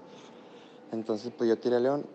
Y después, al día siguiente, cuando fui a recoger unos vasos, clarito, yo levanto un vaso que es imposible que se pueda marcar porque yo lo tenía boca abajo. Entonces, cuando yo levanto, veo, literalmente veo la cara así de una calavera o, la forma con unos cuernos. Entonces yo le digo a mi mamá, mira, ven. Me dicen, ah, es que es lo del vaso. Le digo, es que ¿cómo hacerlo del vaso? Sí, una era de vidrio. Dos, está boca abajo. ¿Cómo se va a marcar eso? Ok, se puede marcar negro algo, algo, etcétera, ¿va? Pero se marcó literal la figura de, de con cuernos y una calavera. Entonces, pues en mi casa, en esas casas, sí han aparecido muchas cosas. También una vez me tocó que a las 2, 3 de la mañana, estaba mi hermano y yo en la sala, y clarito se escuchó un ruido afuera. Y era muy tarde y estaba una, pasó una señora, pero no se le veía la cara, nada más pasó una, así la, la silueta. Y nos sacamos de onda y mejor ya nos fuimos a los cuartos y ya nos encerramos. Pero esas son mis tres historias. Muchas gracias a nuestro compañero Alan Vázquez que se tomó el tiempo de mandarnos las historias, aunque el día de hoy no pudo asistir por motivos personales, pero se hace presente con estas anécdotas. ¿Cómo la ves, Jessie? Sí, está- están muy, eh, pues sí, es muy interesantes como, como decía Jessy, son muy parecidas todas las, las anécdotas. Y pues sí, de hecho yo también eh, tengo una, eh, Échala, Jessie. Es tu momento. Mm, Es mi momento. De esto le, pasó a mi mamá. Eso que dicen ustedes del hombre del sombrero, pero ya como fuera de los sueños. Mi mamá de niña también, allá cuando vivía eh, pues en la casa de mi abuelita, al final de la, de, en la casa de mi abuelita hay un cuarto. Y estaba antes era pura tierra. Y mi mamá que ella eh, llegó a ver varias veces en esa parte, como no tenían eh, luz en ese tiempo, eh, que llegó a ver igualmente a un hombre alto, delgado, como con una gabardina y con un sombrero. ¿Qué? No, Jessie, ¿tú viste al hombre del sombrero? Su mamá. Por eso. Sí, y, y fue así de, mi mamá se quedaba así de, o sea, y le daba, de- como era niña, bueno, era adolescente, entonces como que se quedó así de, porque hay alguien en la casa, pero eh, realmente no le daba tanto miedo, solamente se quedó de, ¿qué onda con ese señor, no? Y, y así lo llegó a ver varias veces, así me fue la- ¿Qué onda? ¿Qué onda? ¿Qué onda? Tranqui, tranqui. Toma agua, el- toma agua. El este de la risa, sí, lo que siempre me pasa. Ya, manches, se Jessie. Ahí está, ahí está. Es que sí, Te quedaste me trabada justamente donde estás agarrando aquí la, el cuello. Qué pena. Continúa, continúa. Eh, sí, bueno. Ay, no, de verdad conmigo. Eh, y pues ya, entonces mi mamá dice que hubo varias veces que, que vio a este hombre a- al fondo. Y ahora ya, pues con el paso del tiempo hicieron un cuarto ahí, ahí es como un cuarto de tiliches. Y, y pues sí, de hecho sí, cuando pasas por ese cuarto sí está como... Sí Como se siente pesado. como, como pesado ahí. Mi mamá vio varias veces a, a ese hombre ahí. Y como decías tú del hombre del sombrero, yo no sabía de esto del hombre del sombrero. Pero pues sí, o sea, describe, mi mamá sí lo describe. Mi mamá, de hecho, cuando a veces que cuentas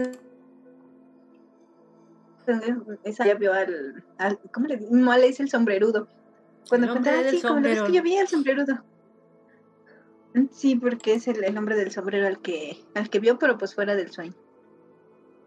Bueno, ahí ya entramos a otra a otro escalón más, porque ahora ya no lo vieron solamente la gente que tiene parálisis del sueño. Ahora lo describió y lo vio despierta. O sea, entonces podría ser que se trate de una entidad en nuestro plano, o sea, que sí se puede, ¿cómo se dice?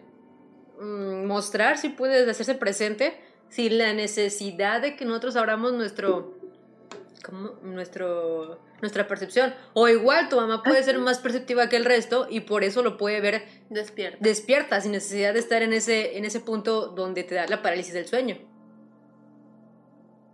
Tal vez. Sí, porque dice que lo, veo- sí lo vio como tres veces. Después ya lo dejó de ver, pero pero sí lo vio como tres veces y fue de, oh. Y entonces cuando lo describiste me, me acordé mucho de que era la anécdota que, que iba a contar. Y fue de, oh. Y después mi mamá le dio eh, parálisis ya cuando, creo que me contó que yo era bebé, cuando ella le pasó igual, que le dio parálisis del sueño, no se podía mover. Em, y no había nadie, mi papá estaba ah, trabajando. Lo primero que pensó fue en mí de, pues de protegerme porque ella no se puede mover y, y no, no le he preguntado si lo que vio fue al mismo hombre del sombrero, pero sí vio algo y, y no se podía mover y hasta que, y como dices de que movió, empezó a mover este la mano y recuperó como el control de su, De su de cuerpo. su cuerpo. Y pues ya que yo que re- de inmediato fue por mí, pero no, que yo estaba Yo normal, no, dormida, Sí, tu bebé. tranquilamente, Claro. Siendo un bebé. Mira, te voy a poner acá ahora las imágenes que. Bueno, las anécdotas que me mandaron escritas en Facebook para esta ocasión. Y qué raro, o sea, sigo pensando en, que tu mamá lo había despierta. Entonces ya abro un mundo nuevo de posibilidades para mí. Porque no, no había encontrado anécdotas donde lo ven despierto, sino donde están en esa parálisis, o sea, en ese punto del- del sueño.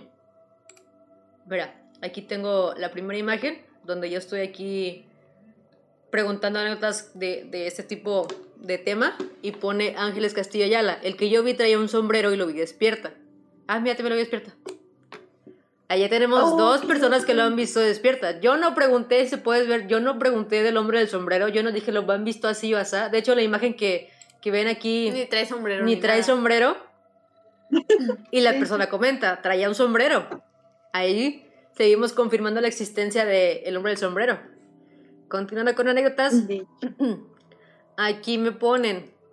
Yo hace un par de meses soñé algo similar, pero no sentí miedo. Lo curioso es que en mi sueño lo veía acercarse a mi cama y cuando abrí los ojos estaba mirando la misma dirección, como si hubiera pasado en verdad. ¿Cómo? O sea que soñó con una... con...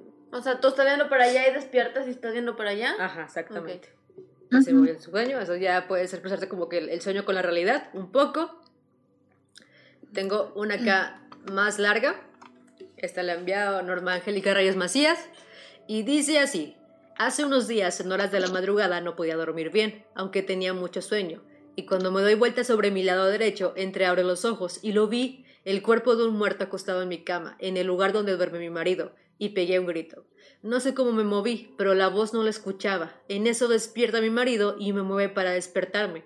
Yo no sabía si estaba dormida o despierta.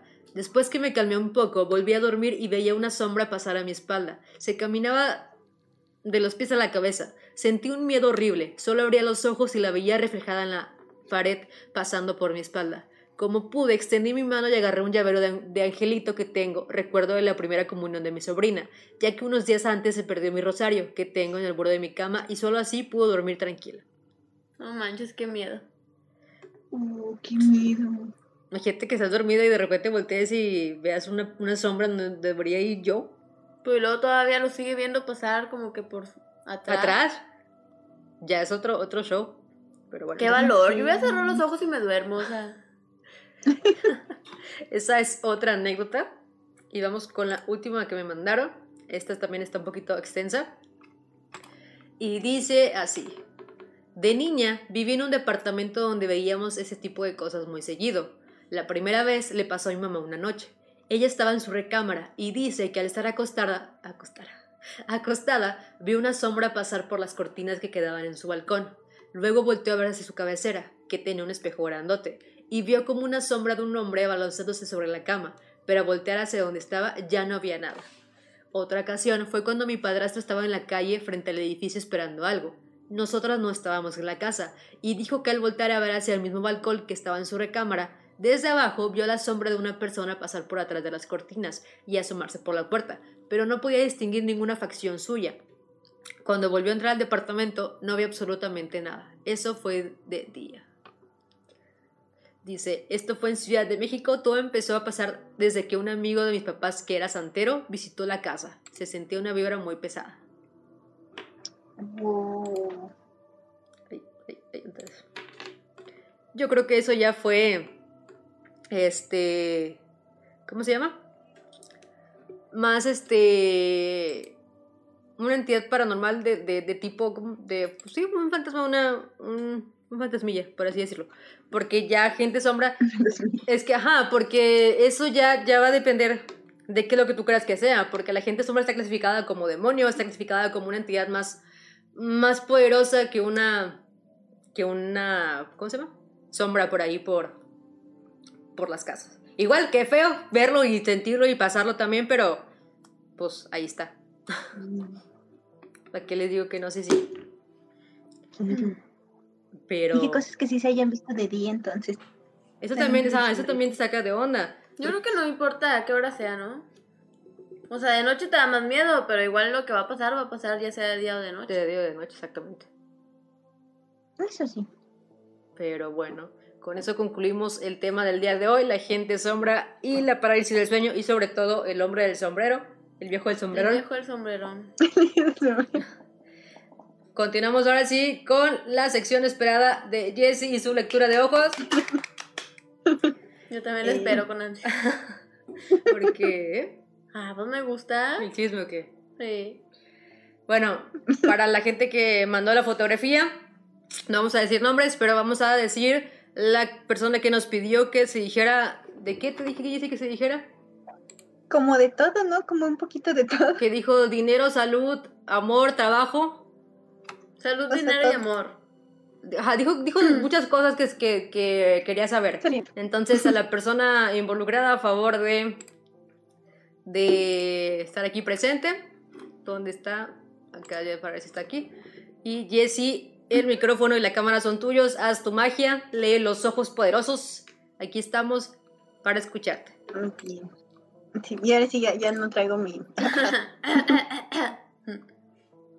Ya, eso fue hace rato.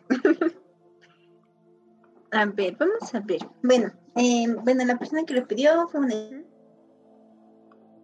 una chica. Mm. Ok. Lo que puedo ver aquí, bueno, lo que decía, comentaba un poquito antes de, empezar el programa, que cuando me mandaron la foto, fue que mm, puedo ver que esta chica, eh, esta persona es, eh, siempre ha tenido como, siempre, es como muy romántica, por decirlo de un modo. O sea, siempre, siempre ha tenido como una idea de la vida muy, muy romántica. Muy de cuento de hadas.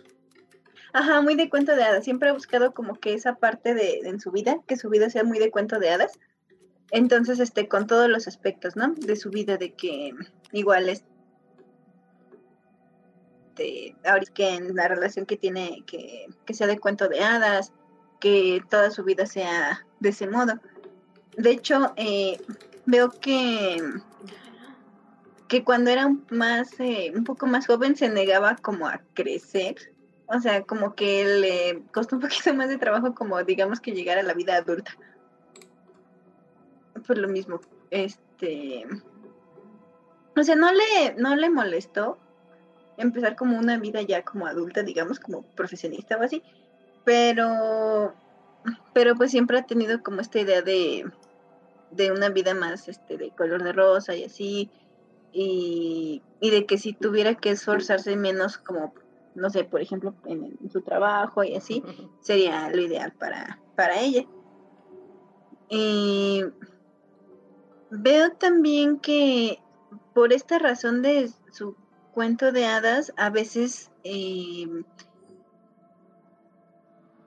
las cosas las cosas que le pueden pasar porque no son como como ella las las espera no entonces de hecho eh, es como muy sensible por eso porque mm, las cosas le afectan más de un, un poquito más de lo que de lo que debería eh, o bueno, no de lo que deberían, pero, pero ella siente como un poquito más fuertes las cosas cuando le, le pasan. Siempre tiene como expectativas muy grandes de, de las cosas. Entonces, por ejemplo, eh, no sé, en su relación de ahorita, si le hacen a lo mejor un pequeño desaire, ella ya es un motivo para que ella se sienta mal, aunque después ella reflexiona y se da cuenta que la situación que pasó no fue tan grave, pero ella se la tomó ya como, como muy grave, porque ella este, siente eso, ella tiene como, es como eh, un poquito sensible a, las cosas. Y entonces por eso, o también no sé, en su trabajo, eh, de repente si las cosas no le, no le salen eh, bien, se desanima, desanima este como muy pronto. Y, así entonces como que siempre ha, tiene, siempre ha tenido como ha luchado un poco con esa de esa, esa parte de ella, eh, de que no se deje como que le afecten tanto las cosas, de que no dejen que, que las cosas la venzan tan, tan fácil. Entonces, para, por ejemplo, veo que, em, por ejemplo, en su relación que tiene en estos momentos, a veces se ha sentido un poquito decepcionada eh, por algunas situaciones que ha hecho eh, la persona con la que está. Porque, por eso, porque se siente como que un poquito, digamos que a veces como que traicionada. Pero, eh, pues veo que pues que no es porque las situaciones han sido cosas normales, digamos, o sea, no cosas graves. Eh, la otra persona no ha cometido como realmente una falta como tan grave al final y entonces por eso pues las cosas se han podido arreglar.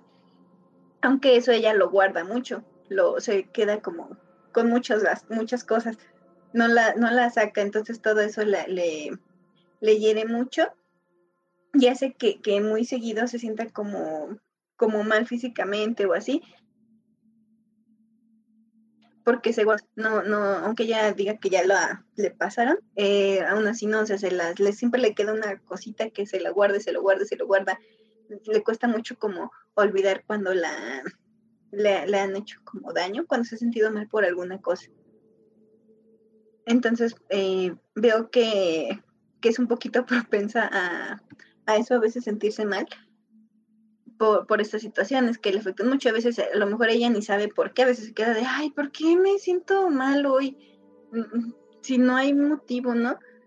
Eh, o sea, como que, no, pero, pero es por eso, porque creo que la- las situaciones emocionales se le reflejan mucho en su estado de salud, en su estado físico de ánimo, por esas situaciones que, que le pasan. Entonces, este, veo que, bueno, en la estación de, de su trabajo, eh, pues no está eh,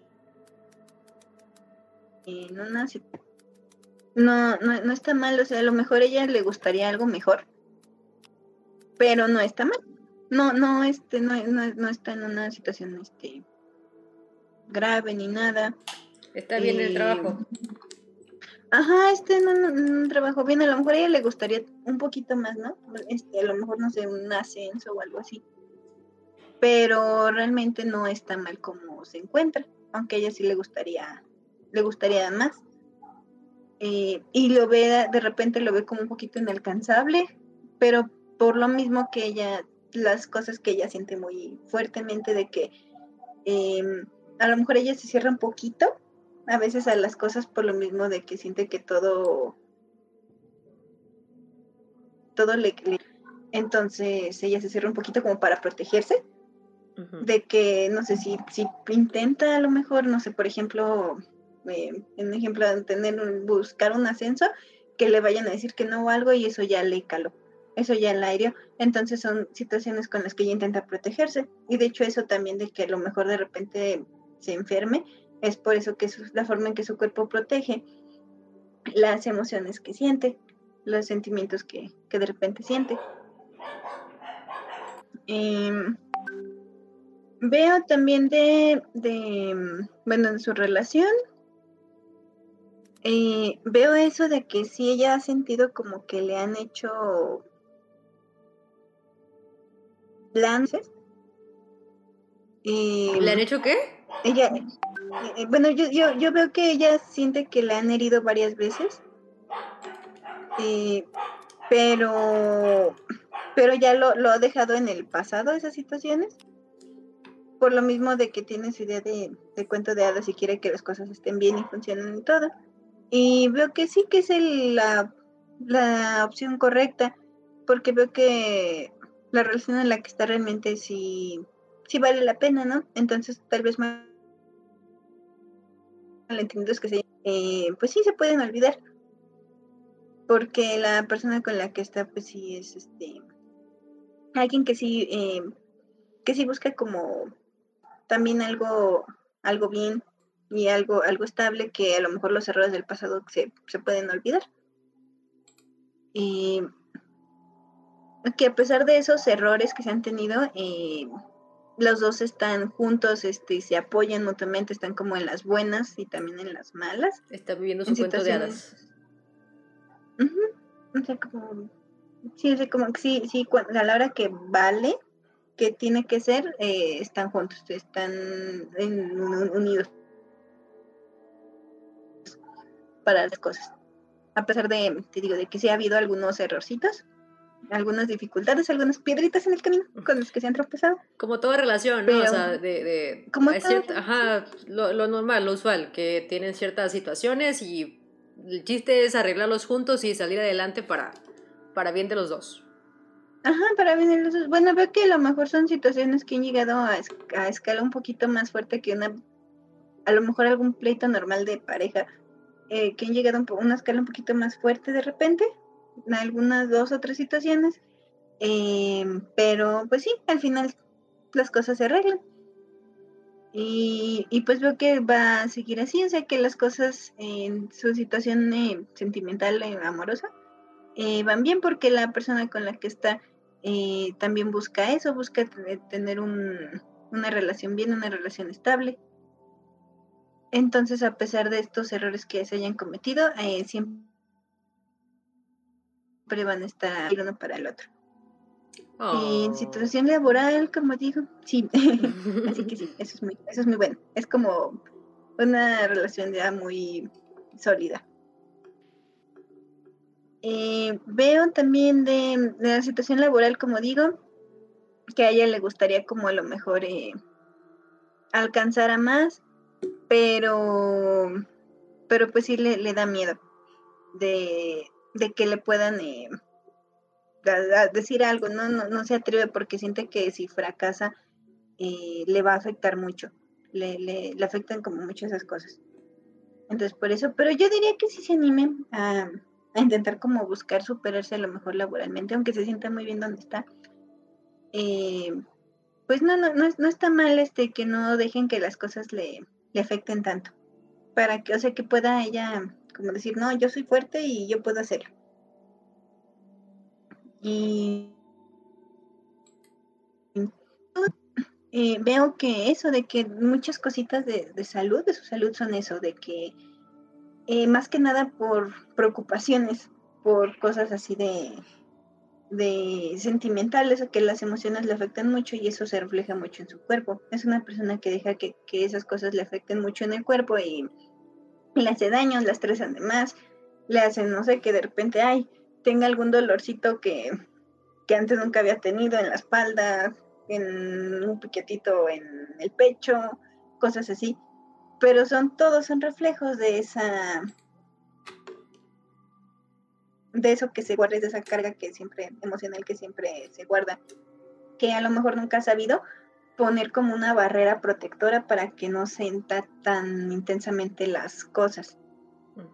Bueno, las cosas negativas. Para que no le afecte tanto. Ajá, para que no le afecte tanto, veo que como que no, nunca ha como podido eh, poner esa barrera en, en ella misma para que no le afecten tanto las cosas. Nunca ha sabido tener ese escudo, eh, poner un escudo para que no le afecten tanto las cosas. Siempre, y, y a veces ella finge que está bien y todo, pero pues sí, o sea, lo, eso lo tiene por dentro, pero ya está acostumbrada y por eso queda de, ay, bueno, pero eso ya es normal, ya vivo con eso toda la vida. Ya vivo, no sé, con estrés siempre, ¿no? Yo vivo con preocupación, siempre. Ya vivo con tristeza por alguna cosa, siempre. Y pues eso no debería de ser así. Creo que sería bueno que, que eso de que intente lo mejor este fortalecer esa parte de, de, ella, de que, de que intente que las cosas negativas no le impacten tanto, porque eso le impacta un poco en su salud. Tampoco es como que sea esté muy grave de salud ni nada, pero las cositas que tienen de repente ciertas aflicciones, eh, es por eso, más que nada. Ok. Y ya. Muchas gracias, Jessy. Este, te envié otra fotografía. De hecho, la primera fotografía. Me leíste la última fotografía que te mandé, ¿no? Eh, las dos. Las dos últimas. Ujú. Ok. Ya me contestó la de la primera fotografía. Dice que, el, que, que o sea, no, no indagues mucho, o sea, leve también para tampoco explotarte tanto a ti. Y dice, igual, familia, trabajo, salud. Pero si quieres ahí, no, o sea, o sea, sí, para que no, no, no te canses tanto. Muy bien, muy bien. Es de la primera fotografía que te mandé, ¿verdad? Sí, sí. Ajá, este, sí, la que leí fue la segunda, las, las dos que me mandaste. Es que no Ajá. había contestado que lo que quería saber. Y pues por eso te dije. Ajá, aguántala. pues. Ahora sí, a la persona que me mandó su fotografía primero, tú sabes quién eres, igual de manera anónima. Este, ahí va tu lectora. Jessy, el micrófono sigue siendo tuyo. Ok, ok. Entonces vamos a ver eh, la primera persona. Un shot, un shot. Sí, déjame, deja despejo, despejo tantito para no confundir las dos. Ah, sí. este, Mientras acá les explicamos. Jessy, ¿dónde está mi, mi cámara? ¿Cuánto yo? Acá. Jessy lo que hace es que tiene esta habilidad de poder leer los ojos de las personas. Ella ve directamente a tu mirada, bien dice que los ojos son la ventana del alma, y pues puede ver aspectos de tu vida que tú le dejes. O sea, tampoco, si tú eres una persona muy cerrada, no te dejas, pues no, no va a poder, como cualquiera. Como yo, que nomás una vez me podido leer, sigo pensando en eso. Pero aquí lo que hacemos para tratar de interactuar un poco más con ustedes es que ustedes manden la foto y me digan, ¿sabes qué? Quiero que me resuelva esta duda en, en mi trabajo o de mi salud o de mi pareja o mis amigos. Ya hemos tenido estas situaciones aquí las personas a las que ha leído sus ojos se han sentido muy satisfechas con, con lo que les dice. Realmente Jessie les va a decir lo que ustedes ya saben, pero su subconsciente no los deja, no los suelta, no los deja, ¿cómo se dice? Mm, ¿Aceptarlo? aceptarlo precisamente. Entonces, ahorita lo que hace Jessie es despegarse de, de esa primera persona que leyó, porque ella dice que lo siente como si ella lo estuviera viviendo todo lo que está diciendo. Entonces, va a despegarse de eso para no confundir esa sensación con lo de la nueva persona que va a leer sus ojos. Tú nos dices, Jessie, yo estoy a tu disposición. Esta sección es tuya. Creo que ya. Sí, sí, creo que ya, estoy lista. Ok. Ok. Volvemos a Bueno, tu entonces- pantalla en grande. Ahí está. Ok, entonces la segunda persona. Igual, ¿verdad? Ok, lo que. Ah, bueno, de hecho, como lo que decía este Jin, de que son un poquito más difíciles unas que otras, eh, creo que ella es un, un poquito más difícil de leer que, que la chica pasada. No sé, de, a eso no sé a qué se deba, la verdad. Yo creo que es del- del- del- ¿por del- qué? a lo, lo transparente que son las personas, ¿no? O sea, porque hay, hay personas como yo que no compartimos mucho lo que sentimos y demás, y eso se refleja en, en nuestro propio interior. Mm, Es cierto, tal vez sea eso. Mm, Sí, porque sí, este, sí, este, con, exactamente con esa persona me cuesta un poco, lo haré, intentaré. Mm, pues yo veo em, igualmente que esta persona, esta chica, eh, bueno, como, como dices tú, de hecho, ella es un poquito más eh, cerrada en, en cuanto a sus emociones, un poquito, y de hecho ella tiene un carácter eh, más firme, eh, unas opiniones un poquito más firmes de, en ciertas si- situaciones. Ella le, le dicen algo y con lo que ella no está de acuerdo, no lo, o sea, ella es como que, no, o sea, yo no creo en esto, yo creo en esto, yo sé que así son las cosas y, y pues así deben de ser, ¿no? tiene como ella, ella unas ideas y unos valores muy fuertes, muy establecidos dentro de ella. De ella sabe como, como esas cosas que ella, ella tiene y ella en, lo que ella cree y lo que las ideas que ella tiene. Y, por eso, a lo mejor por eso, tal vez por eso me cuesta un poquito más. Por, por esta por esta situación que eh, que a lo mejor este a veces no, no deja es un poco no cómo se explica no cuadrada pero eh, pues sí es un, un poquito que ya tiene muy firmes como sus ideas sus valores sus creencias. Entonces este a veces le cuesta un poquito eh, salirse de, de esa línea de lo que sí creo, lo que no creo, lo que sí pienso, lo que no piensa, que, que argumentos le ayuden a cambiar su, sus ideas sobre algo, lo que ella ya, ya tenía en mente, lo que ella creía. Eh, pero aún así, a pesar de que en sí, en general, ella es así, eh, también tiene mucho, veo que en su interior ella es muy amorosa. Eh, a pesar de esa, esa personalidad que tiene un poco más dura, es muy amorosa, tiene adentro, tiene mucha, mucha, mucho, sí, mucho, mucho amor para dar, muy, muy, mucha calidez para dar a las personas este, a las que quiere, con las que convive. Eh, y ella y es muy leal, es una persona muy, muy, muy leal por lo mismo que es muy firme a sus propias convicciones, a lo que ella cree. Entonces, este, por eso también a las personas que decide darle su cariño, se los da incondicionalmente y es muy protectora. Tiene una vibra muy de amor muy protector. Mm, no sé si a lo mejor no sé si conviva con algún niño cerca o así. Veo que por ejemplo que es como muy así de dar como como amor de ese tipo como protector a la gente no sé si a lo mejor no sean niños si sea en general la gente a su alrededor y las personas a las que quiere su familia y así son como su lado, su lado débil, ¿no? Su talón de Aquiles. Con todo lo demás el mundo se enfrenta como, como con firmeza y con de ese lado eh, tiene un lado muy blando, muy, muy suave. Como que tiene sus barreras. Ajá, tiene sus barreras, pero realmente eh, por dentro, digamos, este, es un osito de peluche.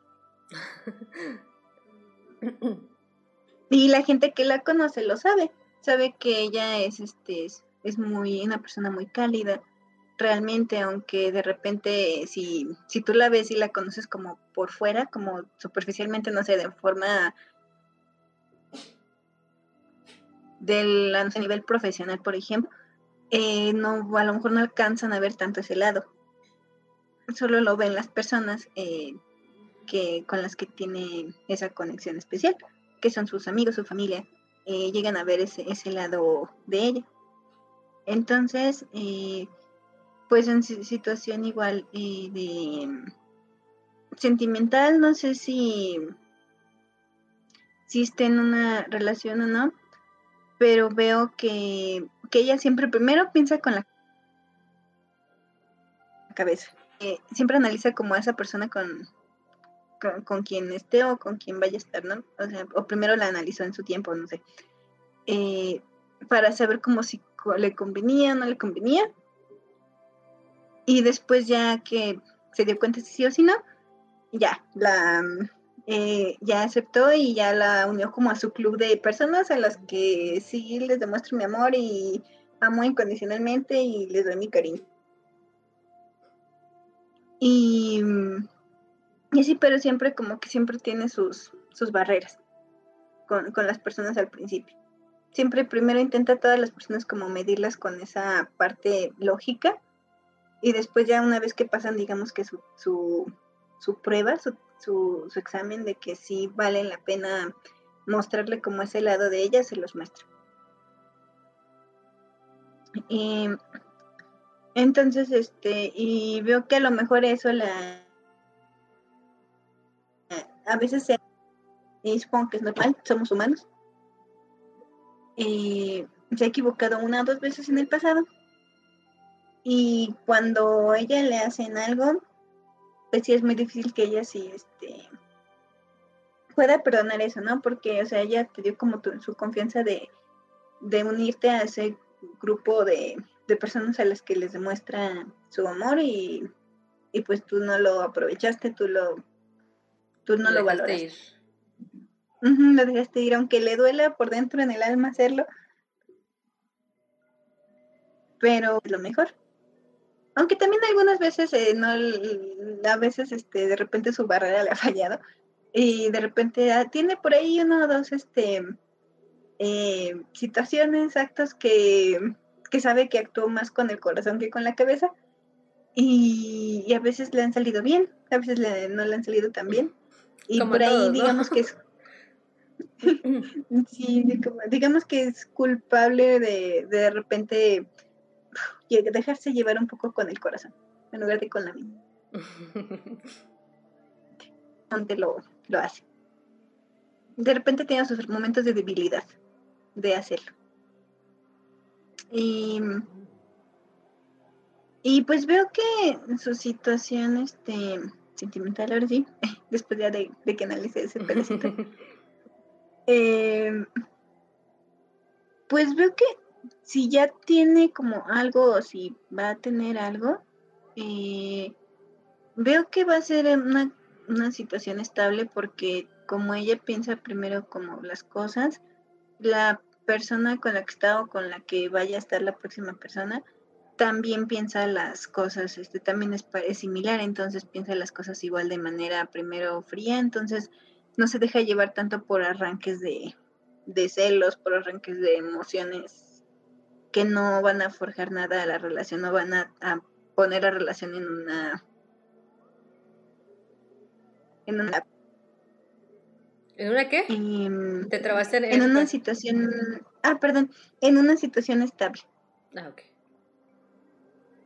sí entonces no sé si la persona con la que esté o con la que vaya a estar eh, pues tiene a- ideas parecidas en ese aspecto entonces eh, ese es un lado bueno aunque también eso puede traer un poco de conflictos por lo mismo que ninguno de los dos cede a la idea de que hay, o sea, como los dos son tan firmes en sus Como cosas, dice, no, no hay quien dé su brazo a torcer. eh, sí, sí, como que si ninguno de los dos, ¿cómo se dice? ¿El rabo a torcer? ¿O cómo? El brazo, el brazo. El brazo, perdón.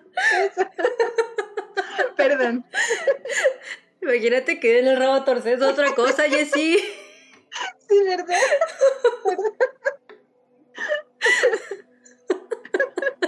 Se me fue la... Quizá que estaría viendo Sí, también. que sí, también. Ahí no sabemos qué tanto ves en los ojos de esa persona. Es así, quién sabe. Eso no se cuenta y es eso. Eso, Eso, eso es privado. eso es privado, eso es privado. Sí, perdón, el brazo a torcer. Perdón, perdón. Ay. Continuando. Sí, sí, continuando, continuando. Eh, Eso, el brazo a torcer, ¿no? Entonces de repente puede que haya esa... ah, o sea, el lado bueno es eso de que los dos están como firmes y llevan como una situación firme. Y por el otro lado es eso de que si alguno de los dos tiene algún error o algo así, ninguno de los dos da el brazo, El brazo. Brazo. el brazo a torcer. Entonces de repente es un poquito difícil ahí este arreglar este conflictos porque como que ay al principio los dos no quieren em, aceptarlo y no y incluso puede durar días en los que no se hablen y estén molestos por esto pero eventualmente eh, arreglan las cosas. Y vuelven como a su camino como así como recto Estable. bastante estable. Y entonces eso es lo que lo que veo y veo que de, eso de- depara todavía de aquí a un rato si es que ya está en una relación o que la próxima relación en la que esté así va a ser. Em, del lado em, pues profesional Em, a ver, el lado profesional. Veo que ahorita eh, alcanzó un nivel en el que eh, un poquito más arriba, no, no tiene mucho tiempo que, que llegó a una posición a la que, a la que se siente bien. Antes estaba en otra cosa y hace relativamente poco em, pudo alcanzar una meta y con la que se siente bien, aunque todavía quiere más metas y las tiene como bien planeaditas. Bien Eh, puestos objetivos. pero- ajá, bien puestos sus objetivos, pero eh, hace poco eh, alcanzó una meta que tenía, que, que a lo mejor estaba un tiempo, estuvo como estancada en un lugar y logró algo que la hace sentir este mejor, ¿no? Que la hace, no sé si de, la, de ascender o ella misma personal, o sea, que ella se siente que profesionalmente ascendió en algo y que tuvo una meta, cumplió algo y veo, bueno, a lo mejor puede ser no tan, hace tan, tampoco, pero, o sea, digamos que sí hace, no sé, algún año o algo así, algunos años, o sea, hace, mm, digamos, por eso digo que relativamente poco, eh, o algunos meses, no, no, no veo bien el tiempo, pero sí fue, no fue hace tanto tiempo, que se sintió como que hizo algo bien, algo que la hizo sentir mejor eh, profesionalmente que alcanzó algo profesionalmente. A lo mejor fue algo como por fuera del trabajo, o a lo mejor dentro de, de su trabajo, de su profesión, o por fuera, Cumplió pero que la hizo sentir muy satisfecha. Cumplió un objetivo que le hizo sentir satisfecha. Y pues quiere más. Nunca quita el dedo del renglón Eh, de que quiere más, quiere más, quiere más. Bueno, eh, de buena forma. O sea, nunca desvía su mirada de, de que lo que quiere. hay que ser ambicioso, Jessy. Hay que se- seguir queriendo salir adelante. Exactamente. Y eso es lo que, lo que hace. Aunque sabe de que a lo mejor algunas metas le van muy mucho esfuerzo a lo mejor, pero no las quita de su vista. O sea, ahí están y las, y las quiere hacer y incluso si no las quiere hacer, lo va a intentar. Mm, y pues de salud. mm, De salud la veo bien, veo, aunque veo que también este a veces se agota mucho. Agota- agotamiento físico como- o mental. Eh, las dos, las dos cosas, un poco se agota agotamiento físico y mental de repente. A lo mejor no es estrés, no veo que es estrés, veo más bien nada más que es como agotamiento. Y, y a lo mejor no lo demuestra mucho, pero a veces cuando llega a su casa y es como, "Ay, gracias, voy a dormir. Ella agradece, ¿no? O sea, ella, cómo disfruta ella saber que después de un día va a llegar a lo mejor a descansar. Va, va- cómo, cómo disfruta su momento de descanso. Es una cosa muy preciada para ella. Su momento de descanso. Para todos. Ajá, bueno, Salir sí, de la oficina todos. es para todos. Es así para todos, ¿no? Este, pero ella es así como de, ah, sí, y, y es como de, ah, sí, ya me acosté, qué bien, ah, por fin. Eh, y, y pues sí, se- realmente también se quita su armadura hasta que llega a ese punto de, ay, sí, voy a descansar, ya estoy bien. Y, y pues sí, eso es lo que, que realmente es una persona que tiene mucho amor para dar. Muchas gracias. Ya veo que estás cansadita. También fueron dos lecturas y una persona no tan, no tan difícil. La segunda que nos tocó. Digo, no, No tan, tan fácil. fácil. Sí. Perdón, mi, mi brazo. Sí, Esperemos que las personas que pidieron aquí su lectura hayan visto aquí su, su, su descripción. Como quiera, si no me equivoco, fue más, más o menos por el minuto 1.35, hora 35, 1.36, donde comenzó y así con las lecturas. Entonces, si lo quieren volver a ver, aquí va a estar el video y lo van a poder encontrar en YouTube, en pues, Spotify, en donde ustedes lo prefieran. Más o menos por esa, por esa ¿cómo se marca de tiempo, el 1.35 más o menos. Pero vamos a dejar a Jessie en paz por el día de hoy. Vamos a, a dejarla descansar, a que se quite esa, esa energía, esa sensación que le queda de, de las lecturas. Esperemos que hayan escuchado a las personas, hayan quedado satisfechas. Ya saben, si ustedes quieren una lectura el próximo domingo, que es el programa, manden su fotografía este, de frente, donde se vea claramente sus ojos. Traten de, de que haya una buena iluminación, que no salgan oscuros y sobre todo que no salgan borrosos para que sea más fácil para Jessie poder leerlos. Y también tengan en cuenta que ustedes, pues, si quieren que les vea muchas cosas o no sé, aspectos, este, un poquito más profundos, pues tienen que tener ustedes la disposición de que así lo sea, porque pues si no, ¿qué caso tiene que se esfuerce y ustedes sean una persona tan cerrada que no quieren que los lea? Entonces, eso también hay que tenerlo en cuenta. Y pues mandan su foto al WhatsApp 44 41 70 25 57, aquí está bajito, y ponen ahí los aspectos que quieren preguntarle a Jessie. Nos están preguntando desde parejas, desde trabajo, desde la relación con amigos. Entonces aquí, Jessie, muchísimas gracias por prestarnos tu habilidad para compartirla con el mundo, para que más gente la conozca. Y este, aprovechen porque después voy a cobrar 500 pesos. va a haber, no va a haber bonos de descuento. Pero yo creo que ya es todo por el día de hoy. Esperemos también que hayan aprendido bastante del tema del hombre del sombrero, de la gente sombra y de la parálisis del sueño. Ya saben, si no quieren que les pase, bueno, si les pasa, traten de mantener la calma, cierren los ojos y tratan de mover los deditos. Yo les recomiendo que muevan los pulgares, que creo que es más fácil mover que cualquier otro dedo. Dido. cualquier otro dedo. Para que salgan de ese trance enseguida. ¿Qué les pareció el tema de hoy? Comentarios finales. ¿Qué quieren decir? ¿Qué quieren decir? Ok. que me habla. miedo no, el hombre del sombrero. Eh, ¿Qué miedo con el hombre del sombrero, pero por tu mamá? Sí, Porque le pasó exactamente lo mismo y despierta. O sea, ahí cómo explicas que fue la parálisis del sueño. No puedes porque ya lo vio y lo describió tal como yo te dije. Ahí le cuentas después, oye, lo volviste a ver y fue así y acá, para que veas que el hombre del sombrero aparentemente existe en todas las culturas del mundo. El viejo del sí, sombrero. le voy a contar para que sepa.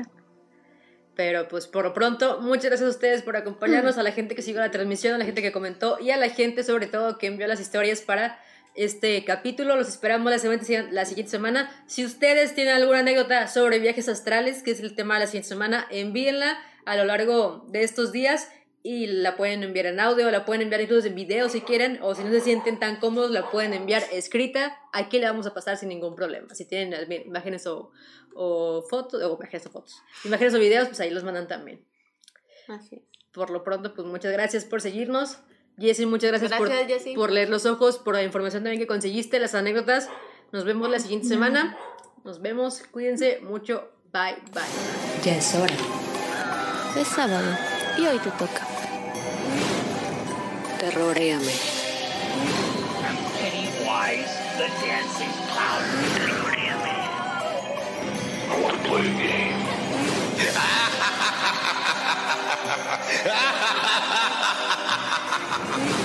Terroréame.